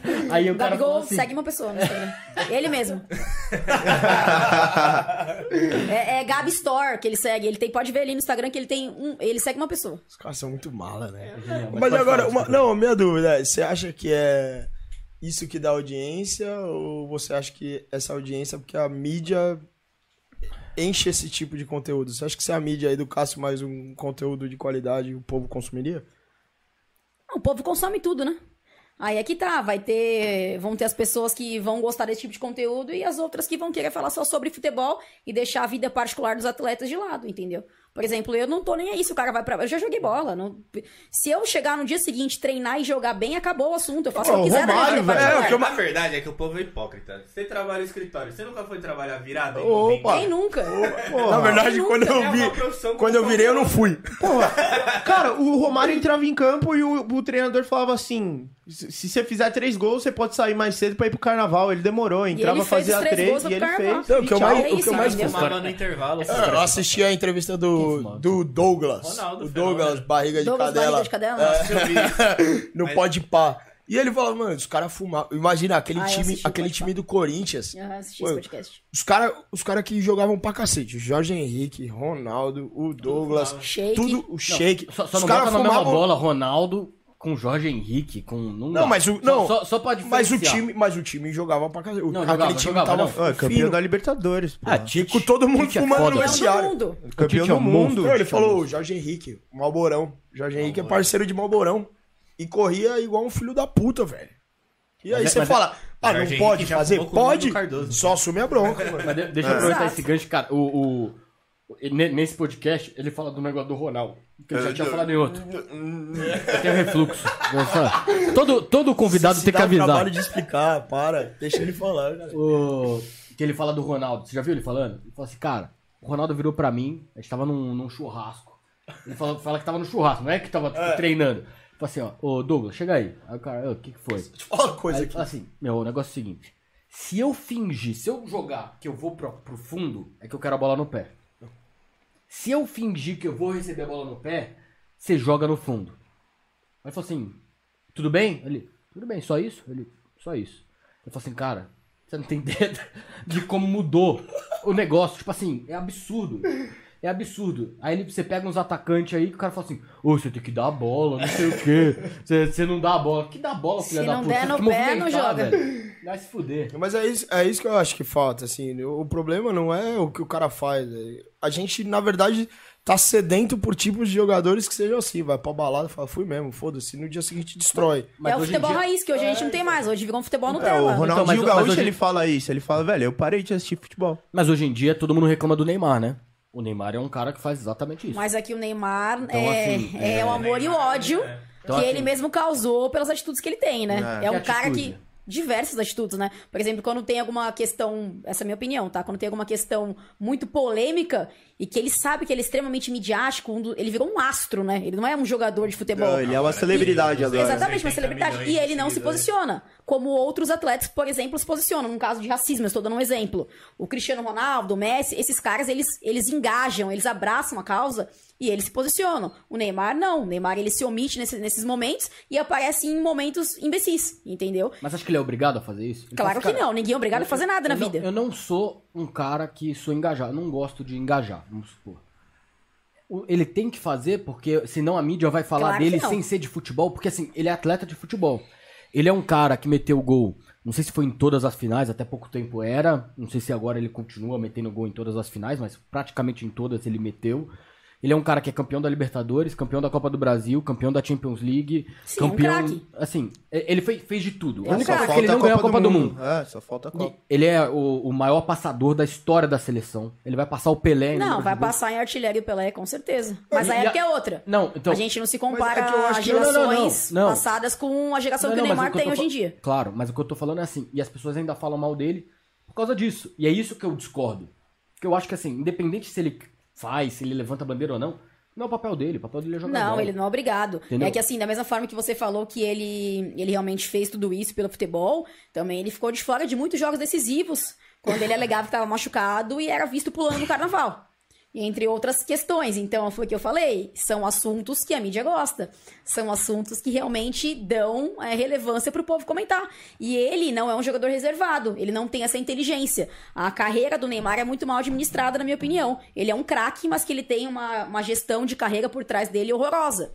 Porque enquanto outros atletas se comportam de uma maneira que cada vez mais ganham relevância e notoriedade no cenário do futebol mundial, como o Cristiano Ronaldo, como o Messi, como o Ribéry, como o Zidane, o Neymar ele se comporta exatamente o oposto. Então ele realmente é o grande culpado por tanta polêmica que acontece com ele, porque ele busca essa polêmica.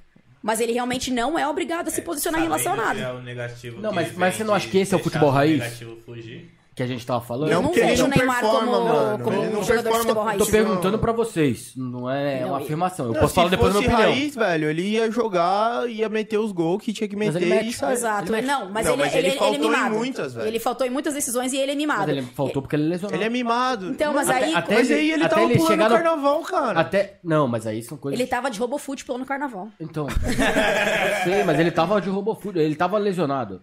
Sim, ele não ia conseguir jogar. Então, Ele fa- precisa, ele precisa não jogar, ele, não, ele precisa não participar do carnaval, porque senão a mídia vai falar mal dele. Sim, Sim. Sabe por quê? Porque quando a gente tem uma relevância midiática, a gente tem que se comportar diferente, infelizmente. Porque senão a gente dá. é, a gente dá oportunidade para que as pessoas comentem da gente. Então é ele poderia ter ficado reservado ser naquele momento. ele é, né? Ou igual a gente aqui, vamos fazer uma festinha só a gente aqui? Tô machucado, tá, mas vamos curtir nosso carnaval. Curtisse de outra maneira. Mas não, ele se expôs na mídia. E aí ele abre precedente para que as pessoas o julguem. Não, mas, mas E o que problema que pra mim ele não é não- julgar. O problema Não. pra mim é, é o negócio do futebol raiz. Pajé, por que, que acha ele não é tava o lá apoiando raiz? o time dele, velho? Isso aí não é o. Por que, que ele não tava lá apoiando o time dele e tava no carnaval? Não, ele apoiou o time dele. Ele tava no carnaval à É noite. que eu, eu acho que o Neymar, mesmo não se Não, posicionando, velho, lá, mesmo, mano. mesmo às vezes se omitindo, ele se importa muito com a mídia. E é isso que eu acho que é o problema de, de todo o meio hoje, é se importar muito com a mídia. Muito mimimi, né? É. Ele dá corda. E- e Ignora. assim- Se ele fosse raiz, ele ignoraria. Porque mesmo não, não, não se posicionando, ele faz porque ele se importa com a mídia que tem atrás Sim. dele, com os seguidores, que "Ai, o que, que os seguidores vão pensar, o cara. Eu acho que ele- Mas é o, futebol. seguidores dão dinheiro Mas é porque eu ele, acho que o futebol. Mas o futebol raiz que era o futebol que, aceitar não se importava com a mídia. também. Futebol raiz é o Amaralzinho, que vai jogar na África do Sul, o cara pergunta do apartheid, ele fala, é jogador importante, É, tem que Edmundo. marcar. Tem que marcar o Tantos apartheid, caralho. É Mas- isso que é, o Amaralzinho é foda, Ele é mano. Mas, mas o. Neymar, se ele ligasse pra mídia, se ele ligasse pra mídia, ele não fazia as coisas que ele faz. Eu, Ele eu liga. discordo, cara. Não, Ele liga. Toda ele entrevista liga. dele, quando ele tem a, a mínima oportunidade, ele cita a mídia. Sim. Claro, porque é uma coisa que incomoda ele. Incomoda por quê? Porque a, Neymar. a, a mídia, ele a- ataca o Neymar sem ser Olha no futebol. Ataca o Neymar sem ser no futebol. Porque se for falar de futebol, não tem o que falar. A gente pode falar de várias coisas. Então, por exemplo, o Neymar eu acho que segura a bola demais. Ele mudou agora o estilo de jogo dele.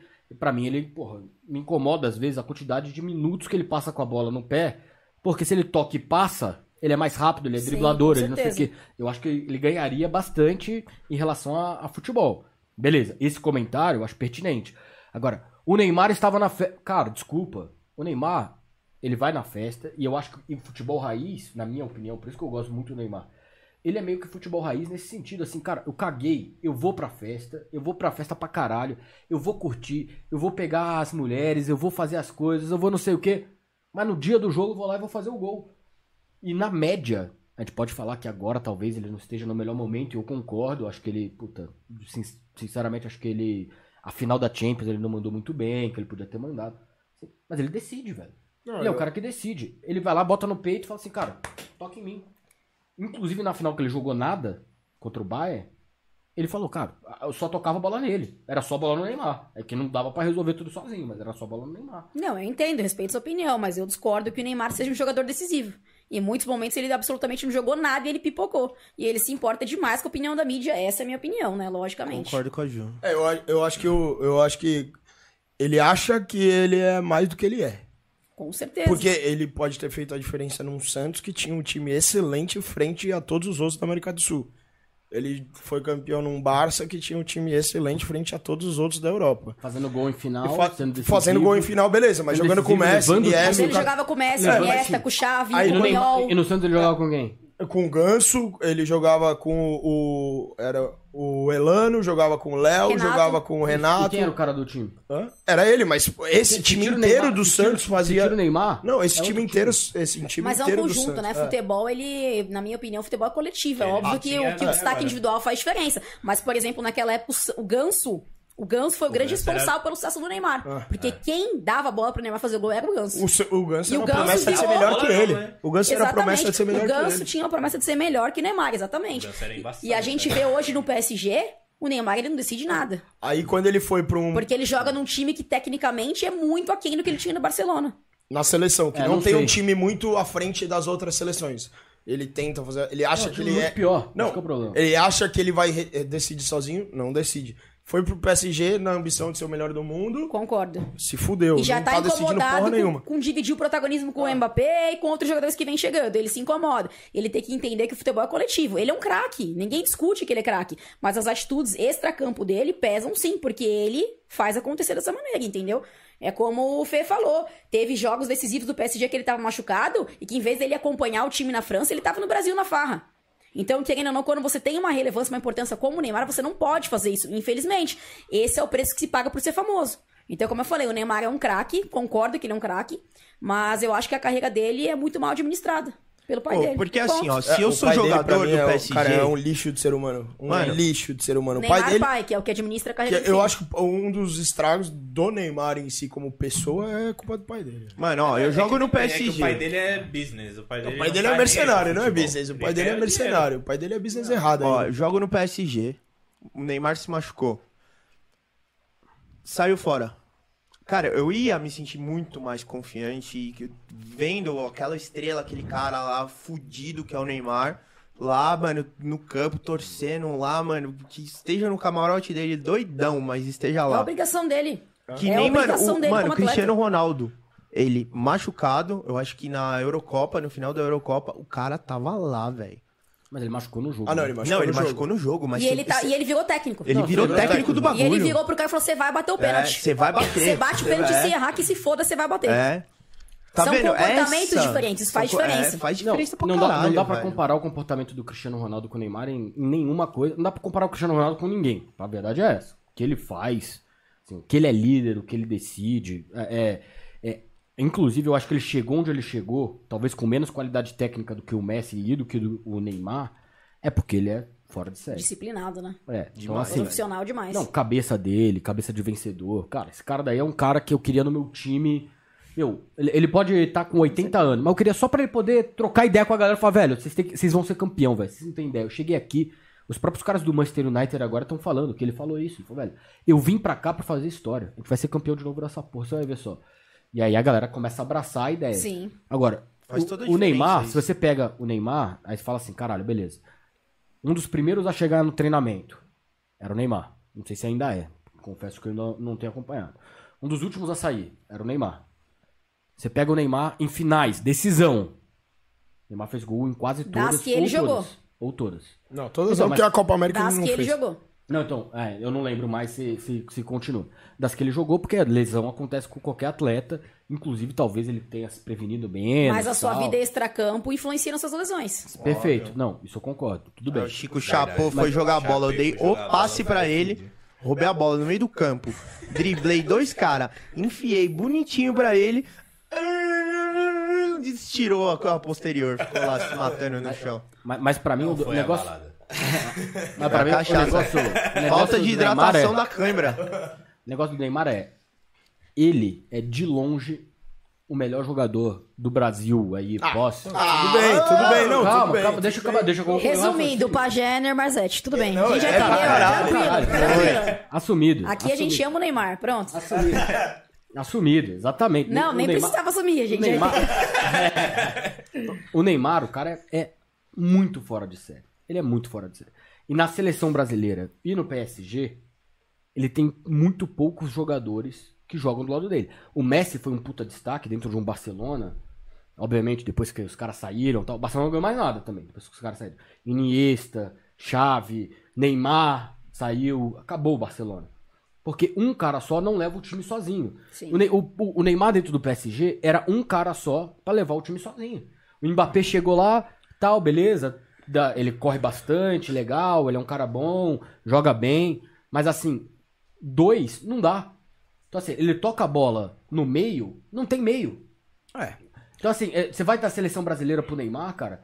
o Ney- a seleção brasileira com o Neymar é uma tristeza. Fico imaginando ele. Ele vai tocar a bola e fala assim, cara, se eu tocar, eu não recebo. Aí ele fica segurando essa porra. Que eu acho que tá errado. Mas assim, o que pra mim, o cara, que o cara é fenomenal é, e eu acho que a gente tinha que analisar ele mais dentro Ah, do jura campo. que você acha isso? Não, único- meu único parênteses é, analisa dentro do campo. A vida extra-campo a gente fala depois. A gente fala assim, ó, beleza, ó.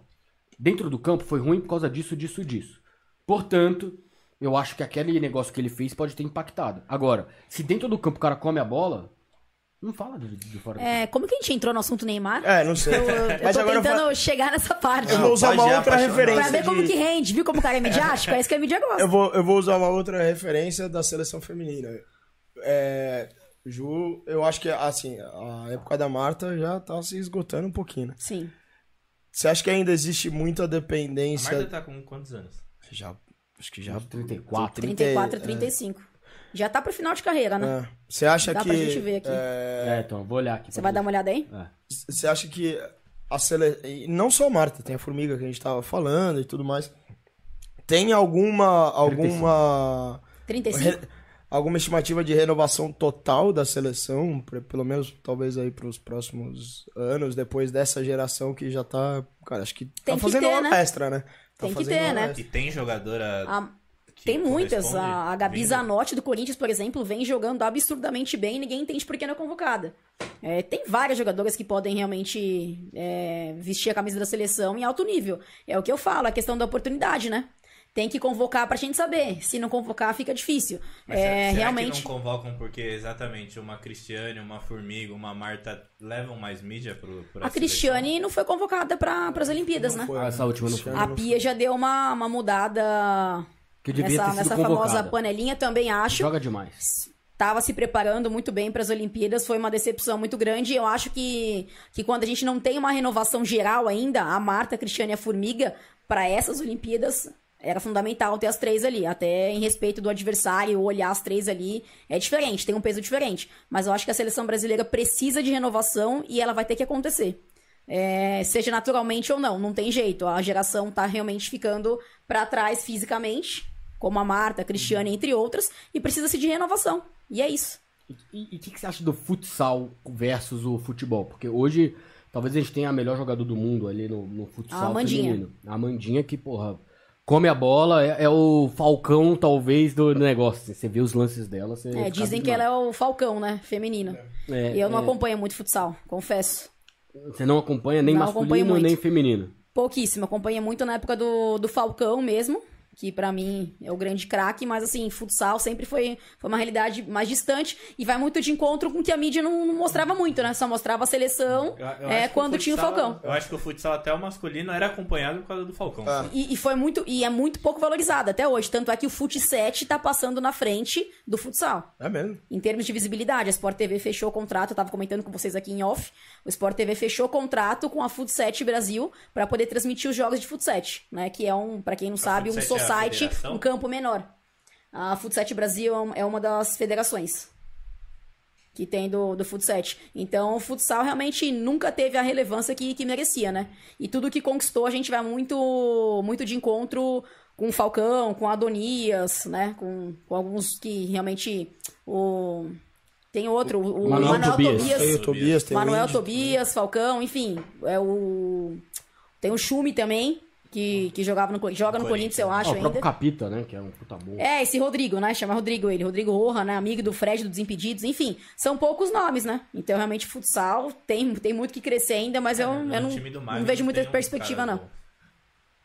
Futsal, eu acho que, que é uma coisa que, que, infelizmente, nunca vai ter a relevância que merece. Ainda mais que esses caras estão se aposentando, né? O Falcão já parou, Manuel Tobias e etc. É um Então, futebol bonito pra caralho. Até Falcão o jogou próximo. até os 41, cara. Falcão joga. Cara, o cara, O cara com uma paralisia. Paralisia lá. O cara, o cara entrar contra a Argentina. é um monstro. Meu, o time precisa virar o jogo. O cara pegar. Isso é raiz, velho. Meu, o cara pegar e falar assim, toca em mim. E, meu, ele vai lá e ele que faz o É gol. isso que eu tipo pensei. assim, você fala, cara, falei, esse vê a cara. diferença de um craque Falcão e um craque Neymar. O cara com Ah, não, uma tudo bem, mas- paralisia mas o Falcão- facial É um tava comportamento lá, muito irmão. diferente. não, mas, cara. mas- Calado. não, mas o Falcão é o Pelé. O Falcão é o Pelé, assim. Pra mim é. É, no futsal ele é o Pelé. O cara, o cara é, é- Não tem o igual. cara é outro nível. O cara não vai existir um outro Falcão daqui a Não, 30 não vai, é um anos, gênio, 50 é um gênio. anos.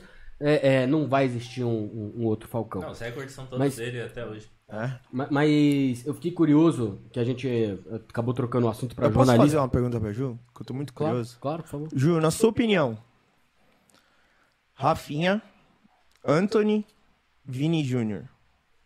Qual desses tá mais perto ou tem as qualidades pra ser um sucessor do Neymar? Talvez.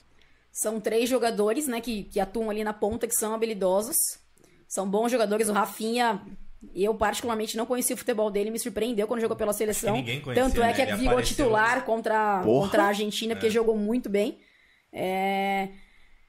Cara, é difícil a gente falar, né? Futebol é muito de promessas. A gente já viu o Dentinho ser colocado aqui como seria um novo. Lulinha, Ronaldo. Lulinha. Lulinha, exatamente. e Não vingou nada. Mas eu acho que desses três, o Vinícius Júnior. Vini Acho que Malvadeza não é sempre, porque né? ele deu uma carretilha contra a Argentina, é que eu acho que ele vive um bom momento no Real Madrid, ele tá realmente Tá ganhando uma moleque. maturidade importante, e eu acho que, não que seja um sucessor do, Neymar, eu acho que talvez esse cara não exista. Porque eu Uhum. falei assim, o futebol hoje em dia, você tava até comparando, né, as épocas, o Neymar ele vai passar o Pelé, mas o Neymar jamais chegaria próximo do Pelé se ele jogasse naquela geração. Exatamente. E se ele jogasse na geração mais próxima, que foi de Adriano, de Ronaldo, de Romário. É, então não- os tempos são saber. outros.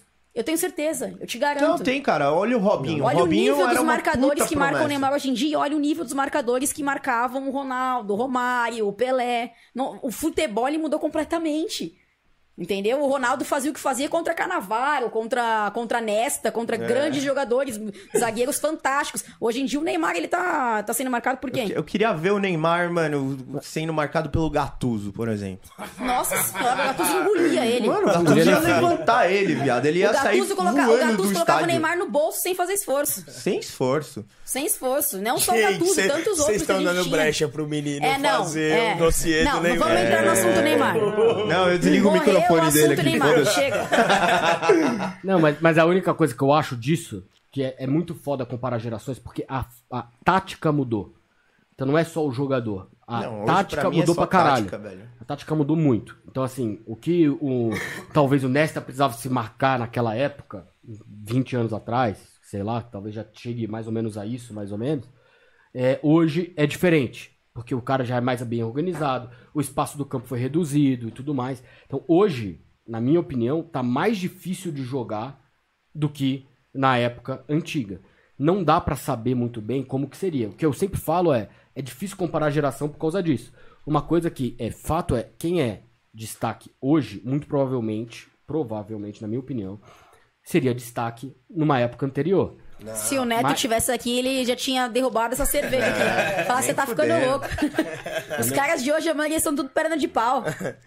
O, o Edilson, Eu o Edilson fala ficou que ele é melhor que o Messi, ficou tático. Na, ver- É na verdade. na verdade, o futebol, na minha opinião, sempre foi tático. tático. O que mudou foi a intensidade do futebol. Hoje o futebol é muito mais físico. É. Hoje um jogador que é grosso, grosso tecnicamente, se ele for muito bom fisicamente, ele vai atrapalhar qualquer jogador que é craque dentro de campo. Que eu acho que é o Lukaku, é o caso do Lukaku. Eu acho que ele é mais, mano. Lukaku Ele, é mano, mano- não É um dá cara- pra marcar esse cara, é um tio. touro. A largura ele é dessa mesa. gigante, irmão.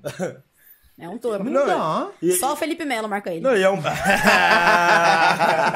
Ou o Luan, né? Ou o Luan, né? Não, esse, esse deixa. Esse deixa em off. Não, mas eu acho que o caso Deixa ele do... quietinho até dia 27, pelo amor de O, o Deus. caso do físico, eu acho que é um pouco do caso do Cristiano Ronaldo, velho. Também, velho. Ele não é tão habilidoso assim. A Cara, é pedalada dele é feia, por exemplo. É horrível. Ele é um Mas ele é uma máquina. Mas você vai Ele falar que depende se ele do corpo fosse na dele época total. do Ronaldo, ele não ia jogar? Acha que ele não seria um dos Não, melhores? velho, é que não dá pra comparar. O Não dá pra Cristiano comparar Ronaldo é o Gold. gerações. Não, mano, ele é Gold, velho. Ele é, Cristiano velho. Ronaldo é duro igual o Ronaldo Fenômeno, falei. Não, Ronaldo, Não, não, Os não, para. dois não, não, não. sabem sambar, irmão. Para. Fio, a pedalada do Ronaldo. Fenômeno, fenômeno não samba porque Eu, não gente quer, chama, cara. velho, essa pessoa relevante. Pra você falar uma cara groselha joga muito, cara, dessa. é duro. Cara, Não, entrou em fenômeno era- assunto de Neymar, velho. Não, o cara fala que Não o fenômeno era isso duro. Não termina. Não, É, nunca. ele não sabe sambar. Para, Fábio, mano, Fábio para. Costa que o diga. E olha que eu sou palmeirense. O cara tava com 200 quilos, mete uma letra e dá de cobertura quase no meio do campo. Fala Não, que ele é gênio, mas ele é duro. Não, ele dava uns elásticos monstros, velho. Dava, filho. O corpo, o corpo dele Nossa, ia é lado, o joelho ia pro outro. completo. Ele dava uma arrancada no meio de campo até, Literalmente, a- né? até a grande área. Ele fez o gol contra a gente. é, Eu comemorei ele pelo Corinthians. Eu não Todo tinha- tinha mundo. fazer. Dá vontade de como. chorar quando você Ele é aquilo. Golaço, Ah, tio. não comemorei não, mas... Não, ele, ele é outro patamar. Sabe, sabe quando você olha assim e fala, fudeu? Aí você olha o Ronaldo. Ele é tá outro patamar. Não, não dá pra comparar ele com o Neymar, pra mim, por exemplo. vou- É outro jogador. Ó, última É outro- coisa que eu vou falar outra do Neymar. prateleira. Última coisa que eu vou falar do Neymar. Última coisa. Última Me chama coisa. pra suas festas, Neymar. Ele... Também. Aí Então tudo vou bem. Aí falar mais vou... uma. Ó. Pra Quem, mim, quem merece ser chamado sou eu. Aí eu te Neymar. amo, Neymar. Eu te amo. o Neymar, o Neymar da época de ouro, Galácticos, Ronaldo, Ronaldinho, Adriano, toda essa galera. Ele jogou muito mais que o Adriano. Não, pra mim era o Robinho. O Neymar. Eu esperava muito mais no Não dá nem pra Robinho, comparar com o Robinho. É É o incomparável. Velho. A quantidade de gol que o Robinho fez, a quantidade de gol que o Neymar fez, a quantidade de passe decisivo que ele fez. absurdos, Mas você é velho. estatístico, caralho. Porque Não. tinha uns caras absurdos, mano. E o Não Robinho- tinha é espaço pro é Robinho, irmão. E o Robinho teve um. Teve, foi que nem o Ronaldinho Gaúcho, né? O Robinho foi, foi curto, né? Foi, Foi, curto. Foi. Ele ali acabou quatro, pela falta de profissionalismo, encerrando a carreira muito, muito precocemente. Quatro Tinha muito pra dar pro futebol ainda. Mas no ele. Milan ele arrebentava. É. Porra. Arrebentava. Mas eu acho que o mais próximo do Neymar naquela época seria o Robinho. E eu acho que eh, se Até o Neymar jogasse naquela época, ele ia ser um Sim, Robinho. se o Robinho tivesse o profissionalismo do CR7, o Robinho até hoje estaria na seleção. Eu também acho. Eu Assim também como o. Adriano teria jogado a Copa passada e teria arrebentado. Também Sem acho. dúvida. Não, o Adriano jogava demais. Cê é louco. Jogava demais. Jogava O demais. Adriano era bizarro. Inclusive, tava bola. vendo a entrevista do Cafu agora falando que tem dois jogadores que. Não sei se você viu também, ele foi no Podpah. Uhum. É, falando que tem dois jogadores que, pra ele, se tivessem levado o profissionalismo a sério, estariam hoje na seleção fácil, Sobrando. que era o Adriano e o Pato. Cara, Não, Não, não, você forçou. O Adriano não fui eu que fosse, não, o, Ca- o Cafu, jamais. porra, não sou eu que tô falando. É o Cafu que O falou. ele Pato quer meter cavadinho no Dida. não, tô- Você fala o que disse. O cara é louco. Mas foi. Mas foi Jogou não sou eu que tô falando, é o Cafu que Não, tá sim. falando. Ele falou, cara, o Cafu, o, o Pato chegou no Milan, era brincadeira. Era Não, cara- Eu vi o que o contra o Douglas no Barça. Pode Pá falou do Pato. Ele falou: o cara é lunático, ele é completamente fora da caixinha. Porque assim, meter uma, uma cavadinha no Dida, que era um dos maiores goleiros da época, pegador de pênalti, não se faz. Tanto é que falou que o Tite descascou ele no vestiário. Mas é aquilo Falou também, né? os Se jogadores ele que iam faz- bater nele no vestiário. Quem que foi o. Falar o, onde você vive o que você goleiro fez isso, reserva, cara. que acho que era o Júlio César ou o, o, o Walter. Era um dos dois, que era o reserva do era o Corinthians. Júlio- O Júlio César. Era o Falou, Júlio César, tava, o cara tava montando apartamento ali, já tava contando com o bicho. o É verdade. bicho era 80 conto pra cada um, velho. É O cara, o cara tava mobiliando todo o apartamento, falou, nossa, agora com, mano, com o bicho vou fazer a mobília tudo certo. O Pato Bete a cavadinha, ele quis chegar, mano, ele chegou no vestiário comendo Não, o mas- Pato. Não, e parece Mas- que esse goleiro reserva, ele que treinava muito com o Pato. ele aí- falou, é. você vai falar na entrevista que você treinou assim? Meu, você tá louco, você nunca treinou desse jeito, como que você faz um negócio desse? Não, mas é aquilo também. Aí, Mas aí, ele não, faz. aí ainda depois... ia virar, mano, o Não, É fácil, é fácil falar. Aí ele falou que depois o, chegou... o, o louco Ele abreu, falou- o louco abreu até Ele hoje é lembrado, né? gol. Não, se ele Mas faz... você não faz isso no Ah, Dida, então. cara. O louco Não, abreu. aí ele- Não, Não, ele é fala- que tá, entendeu? Você não, Não, faz aí isso no o, Dida. o Tite falou, acho que era a quarta, aí o Tite falou que na sexta eles iam pra concentração. Aí falou que o Pato, a hora que o Tite tava falando isso no vestiário, o, Edeni, eh, o Pato do lado do Edenilson falou baixinho pro Edenilson, falou, "Ô, dá uma cantada nele aí pra gente não concentrar não, mano. Aí os caras falaram, ah, ô, aí você me, me ajuda a te ajudar, Mas, cara. mas seria tá bom se o Pato brincadeira." tivesse falado pra alguém, né? Vou meter a cavada. tá ligado essas histórias? O cara fala antes o que vai fazer? Vou meter uma cavada, vou meter. Cara, você tá louco? Não, vou meter, vou meter. Foi absurdo aquilo. É, Mas, mas ele tá falando muito do Tite, a gente já citou ele várias vezes, e ele tá sendo muito criticado. É, como é que é a sua visão em relação ao Tite? E, e você acha que ele deveria ser o técnico mesmo da seleção? Curioso pra ouvir essa resposta. É, é, é complicado. O Tite, em termos de resultado, não tem muito o que se falar dele. Ele vem obtendo grandes resultados pela seleção. A seleção já tá Exato. classificada pra Copa, é, joga bem, oscila muito, às vezes acaba não jogando tão bem, mas os resultados que são o mais importantes de futebol, eles acontecem. O Brasil vem ganhando, então isso é inquestionável. O que eu questiono bastante do Tite são as, as convocações que ele faz. E que me deixa muito em dúvida se realmente ele e os outros técnicos faziam as convocações ou a CBF e os empresários têm muito peso nisso. Né? Porque grande, por exemplo, o Dudu, não é porque eu sou palmeirense, o Dudu, Merece demais. há dois anos atrás, o Dudu viveu o auge dele, ganhou Tava todas as premiações possíveis de todos os programas esportivos, de todos os Paulino, canais. E ele comia a bola, ele não teve sequer. Ele teve uma chance na seleção. É. Então. Porque ele jogou bem. Ele, ele entrou no segundo tempo e jogou bem. Chama- E não só o Dudu, são tantos outros jogadores que têm oportunidade. E ele, por exemplo, chama o terceiro goleiro do Grêmio. É. E ele não chama outros goleiros que estão realmente jogando muito bem no futebol, não só brasileiro, mas mundial. Então, a única coisa que eu tenho pra criticar do Tite realmente é o fato das convocações. Que muitos jogadores mereciam estar, não estão, e outros não vêm jogando bem, como a assistência no Gabriel Jesus, que eu, eu não entendo. Pô, eu também não, Como que ele ama o Gabriel Jesus. Como é que Também você, não. Quem de novo você convocaria em vez do Gabriel Jesus? Tem muitas opções. Esse Matheus é... esse Matheus Cunha, ele é, ah, legal, mas. Mano, põe o Rodrigo pra jogar Jogou de nove. muito. Então, hoje em dia, a gente não precisa ter um 9 específico. Não. A gente pode ter um falso 9. É. O que não falta são opções de grandes jogadores, entendeu? Sei lá, tenta o Renato Kaiser do Tote Paranaense que mete gol pra caramba e não tem mídia. Tenta, entendeu? A seleção tá ali pra, pra se tentar, pra gente achar peças. Por exemplo, esse Rafinha foi um achado. Então ele também tem os acertos dele, não, não são só erros, entendeu? Mas acho que muitos jogadores é, realmente mereciam ter a chance e não tem. Então essa, esse é meu único questionamento sobre o Tite. Sobre quem deveria ser o técnico da seleção, a, a nível brasileiro aqui, eu acho que tá ótimo com o Tite, entendeu? É, a não ser que venha um Guardiola, um outro cara que eu acho que tem, tem muito mais Não, condição. Guardiola não, porque ele também gosta do Gabriel Jesus. Mas de resto, mas de brasileiro. resto tem que ser o Tite. Aqui no Brasil você vai falar quem? Ah, você fala o Renato Gaúcho. Como tá sendo contestado no Grêmio? Meu Galera amava o Renato Gaúcho. Renato Gaúcho é, é seleção. Tô metendo pau no Renato Gaúcho. Só É, deu uma amenizada maior porque ele ganhou dos esses dois cara, últimos velho. jogos. Mas a- quando foi eliminado pelo Atlético Paranaense da Copa do Brasil, que não foi pra final, todo mundo queria a demissão do Renato Ah. Gaúcho. Então, assim, a gente se contradiz muito porque a gente tem um lado torcedor, né? Mas o Tite, pra mim, é um bom técnico, tá, tá tendo resultados. É isso que importa. Se ganhar a Copa, vai ser Aí. Deus. Se Tá perder aí. a Copa, deveria ter demitido antes. E é assim. E É a assim. última pergunta disso é: na sua visão, quem são os 11 que vão entrar na, no primeiro jogo ou na final, se Deus quiser, da Copa do Mundo do ano que vem? Na, se você fosse escalar o time, quem que seria? Boa, eu ia falar isso. O Everton. Eu também botaria Eu, ele. eu começaria com. Eu, começar- levaria eu- uns três goleiros, o Everton, Alisson e, e Ederson, mas ficaria Mas, de olho é. em, em algumas outras opções. Eu, pra mim, o, o Alisson ficaria em terceiro, velho. É, também. Não, esse Everton. É, não vem numa boa fase também, vem Não falhando vem, bastante. Eu iria de Everton, eu iria de Thiago Silva, que independente da idade, Também é craque. acho que, mano, é craque pô, demais. é Champions, É, corta os caminhos do campo ali como ninguém. O Everton, Thiago Silva, Marquinhos, a dupla de zaga. É, eu observaria bastante o Daniel Alves, se ele voltar a jogar bem no Barcelona, ele ainda seria o lateral direito da seleção, porque a gente não, Não, tem opções. A É, gente vê o é Danilo judiando da bola. Então, assim, infelizmente nós não temos opções na lateral direita a nível de Copa do Mundo. Então, É. o Dani Alves, ele ainda se credencia, na minha opinião.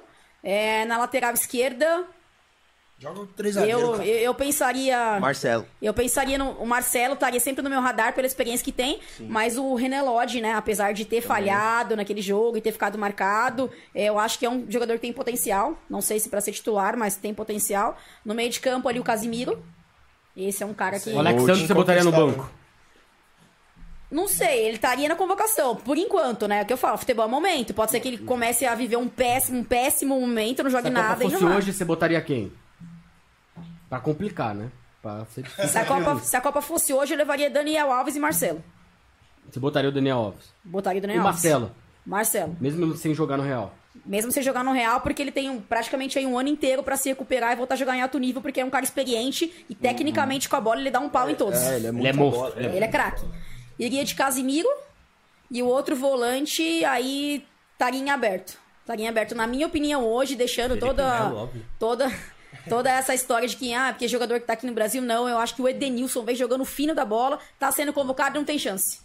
Então é um cara que poderia encaixar ali perfeitamente. Porque se a gente tenta o Fred, por que não tentar o Edenilson? Por que não tentar outros volantes? Porque Gostei, sempre gostei, essa. Edenilson. Entendeu? Seria mais ou menos isso. Não que seria o Edenilson, mas é um cara que tá ali no radar. Casimiro Edenilson, é, meio-campista. Por enquanto, por enquanto, o Paquetá tá muito bem. Tá mas o, o Everton Ribeiro também, Também, iria também. pra Copa, na minha opinião. E eu acho que um cara que, que tem muita chance de estar de tá nessa Copa, se jogar em alto nível, dois caras. Renato Augusto pra volante, que se voltar a jogar o que jogava, pega titular. Pega, e o William. fácil. E o William também é um cara que pode vir entrar no radar. Tá? E o Rafael Veiga também, a gente coloca O pela Veiga fase que tá vive. Comendo Pela fase que vive o a Veiga, se continuar assim, vai ter que convocar, não tem como ti- segurar. Não, mas titular. Titular ele não entra. Como não? Se ele continuar jogando o que ele tá jogando, O Paquetá tá né? comendo a bola mais Tá que comendo a bola, Mas tá é comendo a bola, mas é momento. alto Tem um ano pra Copa ainda. Não, sei, tô falando querendo ou hoje. não, hoje. Hoje eu acho que se eu fosse falar daqui a um ano, quem ia estar jogando é o Paquetá. Hoje, hoje eu iria de Casimiro e Edenilson de volantes. Hoje, Paquetá de meio campo ali. Veiga. Iria, é, de meia. Meia armador ali, chegando mais no, no ataque. Iria de Neymar. Neymar, Richarlison. Top. De- não podemos esquecer o Richarlison, que, que é o que, querendo ou não, tá mais avançadinho ali entre os outros. Neymar, Richarlison e o, e o 9 ali, eu iria de Gabigol. Pelo acho que momento. O Gabigol não consegue Na seleção boa. na seleção Eu trocaria pelo Flamengo, Vinícius né? Júnior, Richard. É, eu- não, Pode não, ser, mas não, tem não. muitas opções, né? A gente pode esquecer o Bruno Henrique do Flamengo, que tá voltando a jogar bem, que é decisivo. Tem caralho. muitas opções. É o que eu falo, é difícil Cara, convocar a seleção Até, brasileira. até o 9, cara, eu, eu chamaria o Firmino. Eu acho tem a opção do Firmino também, tem a Eu acho opção. que. É eu, que- eu prefiro é que- ele do que o É Gabigol. que, cara, o Gabigol, eu acho que ele perde muito gol. Mas assim, ele é decisivo. É. Ele, ele gosta do jogo que, que assim, agora tem que fazer o gol. Mas eu não vou fazer o gol. Eu gosto de jogador que é assim, tá Sim. ligado? A hora que ele começar a meter a bola pra Que é dentro na que é por seleção, isso- ele pega que é- confiança. Que é, por isso que eu gosto do Everton. Sabe por que eu botaria o Everton? Porque o, o Palmeiras só foi campeão da Libertadores e tá na final da Libertadores Sim. Porque o Everton, na hora que. E era o Cássio em 2012, que pra mim deveria ter sido o goleiro da Copa.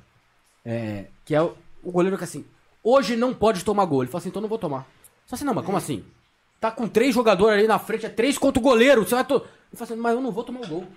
Ele não toma, A cara. fase dele é espetacular. Ele não toma. Espetacular, A defesa que o Everton fez agora contra o São Paulo. Fez, fez uma Cara, assim, é, é pra citar uma que é meio tosca, assim, porque não valia nada o jogo. Mas assim, ele é um goleiro que, que, que não, a bola não passa, cara. Se, se é o jogo decisivo. Eu tem que acho botar que ele vai esse ser o cara. titular da Copa. O Tite tá Tem que botar testando cara, muito velho. ele. Foda goleiro, quanto, quanto mais velho vai ficando, melhor vai ficando. É mesmo, né? Que, que pra mim é o Cássio, que é o Cássio em 2018, que pra mim deveria ter sido titular no lugar do Alisson.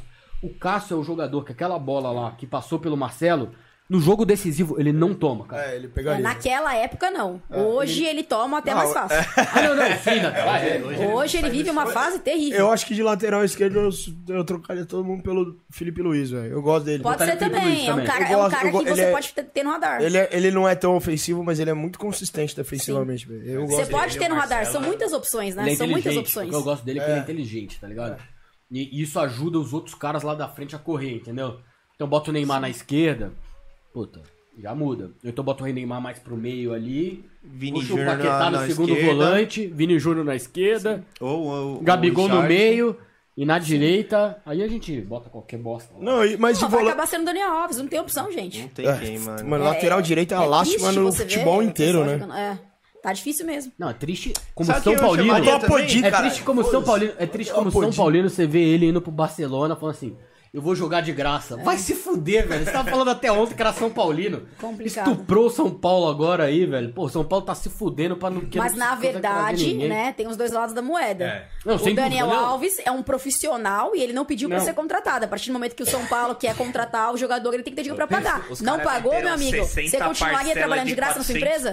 Eu, eu discordo, eu- eu concordo 100% com, com você. Concordo mil por O cara, cento. ele Querendo tá ou não, é se dinheiro, ele- a profissão Se dele. ele falir hoje. 100%, 100%. Se ele falir hoje, ele tá o com a idiota foi o São Paulo. garantida. Quem, quem tem que pegar, tem que pegar o diretor que contratou o, São Pa- o Daniel Alves por aquele valor e falar assim, cara, você tá mandando embora, você nunca mais vai trabalhar no São Paulo. Ofereceram você ele vai- pro Palmeiras, pro Inter, pro Flamengo. Quem que é louco de pagar um- mais Um de um milhão. milhão de reais pro Daniel Alves hoje em dia? Ele é lateral Pode jogar o direito, que irmão. for. O cara Lateral vem direito. pra ser meia. Lateral direito. Você jogou sua vida inteira de lateral não, direito, não, cara. e mesmo que venha de lateral direito, lateral direito, não decide jogo, velho.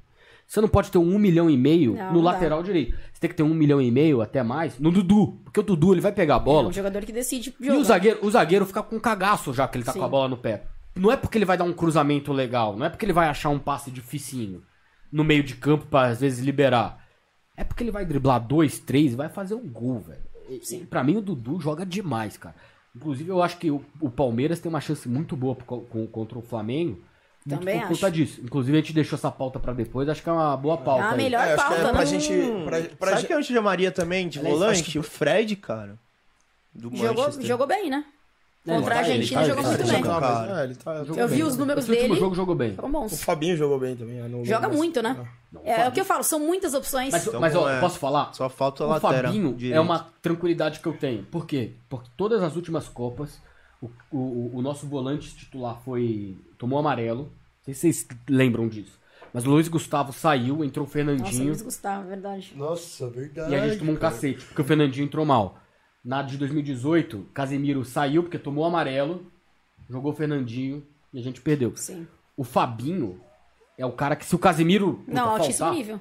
a única peça que hoje eu não vejo um substituto à altura, e talvez seja o Everton Ribeiro, talvez seja o, o próprio Veiga, que tá comendo a bola de fato, cara, o cara tá jogando demais, é o Paquetá. O Paquetá ontem saiu do jogo, por exemplo, acabou o jogo no Brasil. Não teve jogo. Entrou o Gerson, ah, o Gerson é bom pra caralho. Bom pra caralho pra quem? Não, o Gerson é volante.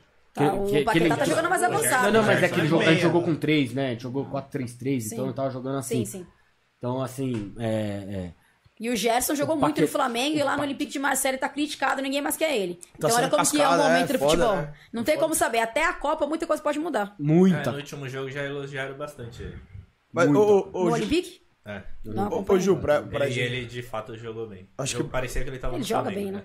pra gente indo para as últimas pautas, eu vou até trazer uma nostalgia que você comentou aqui, que se fosse hoje, é, o ideal de quando você jogava seria o que tá começando a acontecer hoje. Se o futebol na sua época já fosse mais valorizado igual é hoje em dia, você se manteria como, como atleta? Sim.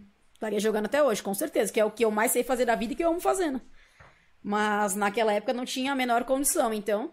Mas se fosse nos dias de hoje, obviamente, eu com o físico que eu tinha antigamente, você para de jogar por 7, 8 anos, você nunca mais volta. A gente vê os caras aí que vão jogar na China um ano e voltam ex-atletas. Né? Fisicamente. Imagina eu, 7, 8 anos sem jogar bola, mas não volta. Você pode voltar, você vai emagrecer, você vai ter um bom condicionamento, bom condicionamento físico, mas você nunca vai voltar a ser o que você era. Esquece, entendeu? Mas se realmente as épocas fossem, fossem diferentes, se antigamente tivesse pelo menos a estrutura que tem hoje, que pra mim ainda tá engatinhando, mas já é uma, uma coisa melhor, com certeza eu estaria jogando sim. e, e nesse sentido de estar jogando, quando você jogava, qual que foi o seu melhor momento, aquele gol, aquela assi- assistência, aquele negócio que você fez, que você falou caralho do caralho, e qual que foi o pior momento que você falou caralho, velho? O que, que eu tô fazendo aqui? Meti a cavada no Dida. Que caralho, que caralho eu tô jogando Qual bola? foi a sua cavadinha no Dida? Muito, muitos momentos é, bons pela convivência com as meninas, por tudo que a gente vivia. Mas dentro de campo, os momentos eram mais ruins, né? Pelos resultados. Nós tínhamos um time que, que tinham boas atletas, era um, era um time bom tecnicamente, mas que realmente, no quesito treinamento, era um pouco largado, ficava muito aquém dos outros. A gente jogava contra potências como o Santos, por exemplo. É, Cara, não tinha como você competir, assim. Você terminava o primeiro tempo 0 a 0 meu, era pra se comemorar no vestiário. Porque sabia que vinha pedreira, que eram, era, era Cristiane, era Érica, Maurine, jogadores de seleção brasileira que vinham pro segundo tempo e que a gente morria fisicamente. Então ali você tomava dois, três gols porque você não tinha mais perna pra correr. Então esse era um grande defeito do São Bernardo, que era realmente a, a preparação física. E realmente faltava um técnico pra gente. Um técnico, e não um supervisor. Um técnico que realmente mostrasse e fizesse a gente evoluir taticamente falando, né? Então, dentro de campo, a gente perdia muitos jogos por, por falta de condicionamento físico, que sempre pesava a perna no segundo tempo, e por não, não treinar tanto quanto outras equipes treinavam, por exemplo, como o Santos e o São José. Tinha campo pra treinar, então o que faltava realmente a diretoria investir no futebol feminino. Era se contratar um técnico que, que realmente queria trabalhar com futebol feminino. Não pra né? Não pra, pra pegar dinheiro, mas porque queria realmente evoluir com a modalidade. Então, é... Mas, assim, momentos, momentos bons, até o, meu momento mais inesquecível, assim, foi um jogo que eu joguei improvisada na zaga contra o Santos. E eu fiz um puta de um jogo. 1,60m na zaga. Nunca tinha me treinado na zaga. Perdemos a zagueiro titular. Ele liga pra mim e fala, pra ver a várzea que era o futebol feminino. Ô, Ju, você vai pra zaga. Eu falei, que? Você tá louco? Eu falei, tenho 1,60m. Como que eu vou marcar Cristiano? As meninas, um metro, quase 1,80m. Eu falei, não tem como. Ele, não, você vai pra zaga, você vai jogar na zaga. Sem treinar. Sem treinar. Onde que acontece isso no futebol masculino? Isso não existe. Só que assim, eu sempre fui muito marrenta, assim, muito de assistir jogo, de. Falei, meu, bati no peito e falei, então tá bom, então eu vou na zaga. Meu, foi o melhor jogo que eu fiz na minha vida. Então o Sim, técnico eu- tava certo, pô. Não tinha cabelo. Não, não, Ele acertou. não, mas assim. Voou, achou a porque, posição. Assim, a minha saída de bola era boa por, por- por eu jogar mais pra, pra frente, né? Na posição ali mais, Era mais perto da, que te botou de zagueiro. da, da área. É o Exatamente. Romário na zaga. Mas assim, o time tinham peças muito, muito, muito escassas, né? Um time muito limitado tecnicamente. Então acabou sendo essa opção porque ele não confiava na terceira, quarta opção que tinha pra zaga. Mas assim, meu, não cabia só uma bola em cima de mim. Eu só ia no corpo, eu só deslocava no corpo, entendeu? Então assim, eu joguei muito bem. Esse jogo foi inesquecível pra mim. Perdemos o jogo, acho que de 2, 3 a 0 mas a gente terminou o primeiro tempo no 0 a 0 com o Santos, que tinham as maiores jogadoras do- da época ali. Pô, então, assim, muitos momentos. de seleção, velho. Na época, a maioria, eram quatro, cinco, seis atletas do time titular da que eram de seleção brasileira. Que contra da um time que, querendo ou não, era um time de pequena expressão, né? Era, por exemplo, um São Caetano masculino, um Ituano, um Bragantino antigamente. Então tem a diferença, né? Não só técnica, mas toda a estrutura. As meninas recebiam, né? É diferente, né? Que assim, eu sempre tive muito tesão de jogar bola, então eu fazer por amor, né? Me pagando ou não, eu sempre vou deixar meu sangue em campo se precisar. Mas outras pessoas não pensam assim, entendeu? Eu acho que o problema do futebol em geral hoje, inclusive, é esse. Ninguém mais parece que tem amor pelo futebol. É É dinheiro. virou business. E isso, isso Virou que pra mim é, o- é o futebol raiz que faz falta. É o cara que veste a camisa do- de um Palmeiras, de um Corinthians, de um São Paulo, de um Santos. O cara fala assim, caralho, velho. Isso aqui entorta varal. Isso aqui entorta varal. Isso aqui. Dudu de volta no É, Palmeiras é. chorando na É uma entrevista camisa lá, que você é, fala, caralho, Não, não existe mais. E tinha tá opções pra ir pra um mercado aleatório. Ele tinha Uhum. opções, ele quis voltar, entendeu? Não, tipo Daniel Alves, que veio pro São Paulo. O cara que é- Hoje em dia, a gente não tem mais jogadores como Marcos, como Rogério Ceni, como tem, Fábio, que tá se lascando no Cruzeiro, mas tem um amor imenso pelo clube. E continua no Cruzeiro na Série B e vai continuar, ele vai subir com o Cruzeiro. Então, assim, hoje em dia não tem mais isso. Não vai é subir, é não. business. O cara é. Ah, ano que vem, né? Não, ano que vem acho que se arrumar realmente ali a parte da gestão do Cruzeiro, tem tudo pra subir. É um grande fechou, clube, né? Agora pro fechou vai começar desde o começo, vai. Mas, assim, são poucos jogadores que têm amor pelo, pelo clube. Hoje em dia é dinheiro, é business, né? É. O masculino virou realmente o modelo de negócio. E o pior momento? O momento que você o- olhou assim as dificuldades, assim, sei lá, o vestiário é uma merda. É, não, vestiário é uma merda, não, mas assim, lógico que sempre tem aquelas pessoas que são mais próximas a você. ah, tem a, a sua panela, né? Isso é normal, num grupo com 20, 30 jogadores, sempre você vai ter os seus amigos mais próximos e outras pessoas que, que não são próximas, mas que você se dá bem, e uma ou outra peça ali que você fala, meu, só dentro de campo, fora não quero resenha. Isso é normal, isso acontecia lá também. É...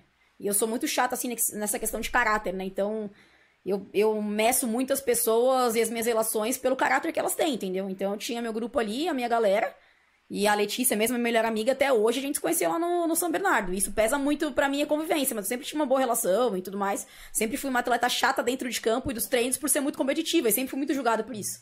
Mas assim, eu vi a galera falando corpo mole no treino e falei, pô, chega no jogo, você não faz nada, velho. Chega no jogo, você tá fazendo corpo mole. Eu sempre fui muito exigente. Para mim, eu acho que a gente tem que dar o máximo no treinamento e no jogo. Eu sempre fui isso. Então, eu sempre fui muito julgada por algumas pessoas por esse lado. Mas sempre foi em prol do time. Nunca foi porque eu me achei melhor que alguém, porque eu era melhor que alguém. É porque eu acho que todo mundo tem que dar o seu melhor sempre em qualquer coisa que você faça na vida.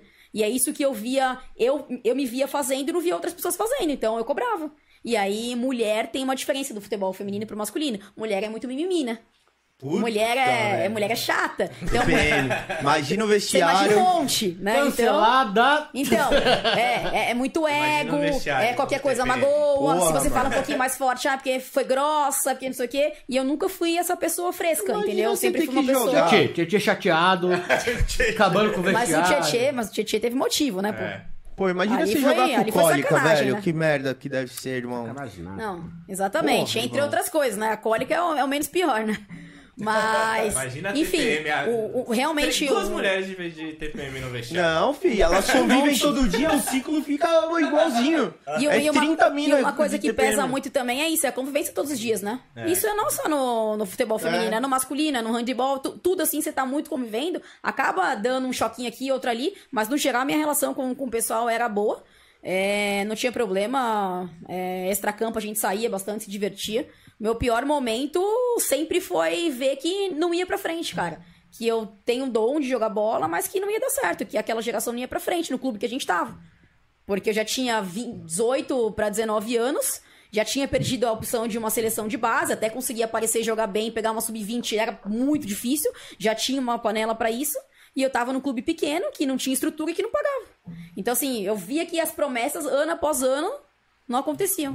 Só só se prometia que ia acontecer, que ia ter dinheiro, que ia ter faculdade, e não acontecia. Então, eu fui fazendo por mim mesma, sabendo que, que seria uma curta carreira, né? Em campo, você teve algum momento triste? Ah, o, o que me fez parar de jogar. Que foi no, no jogo. Eu ainda falei, eu ainda falei pra ler pra algumas meninas, falei, hoje foi o último dia que vocês me ficam jogar, não entro mais em campo.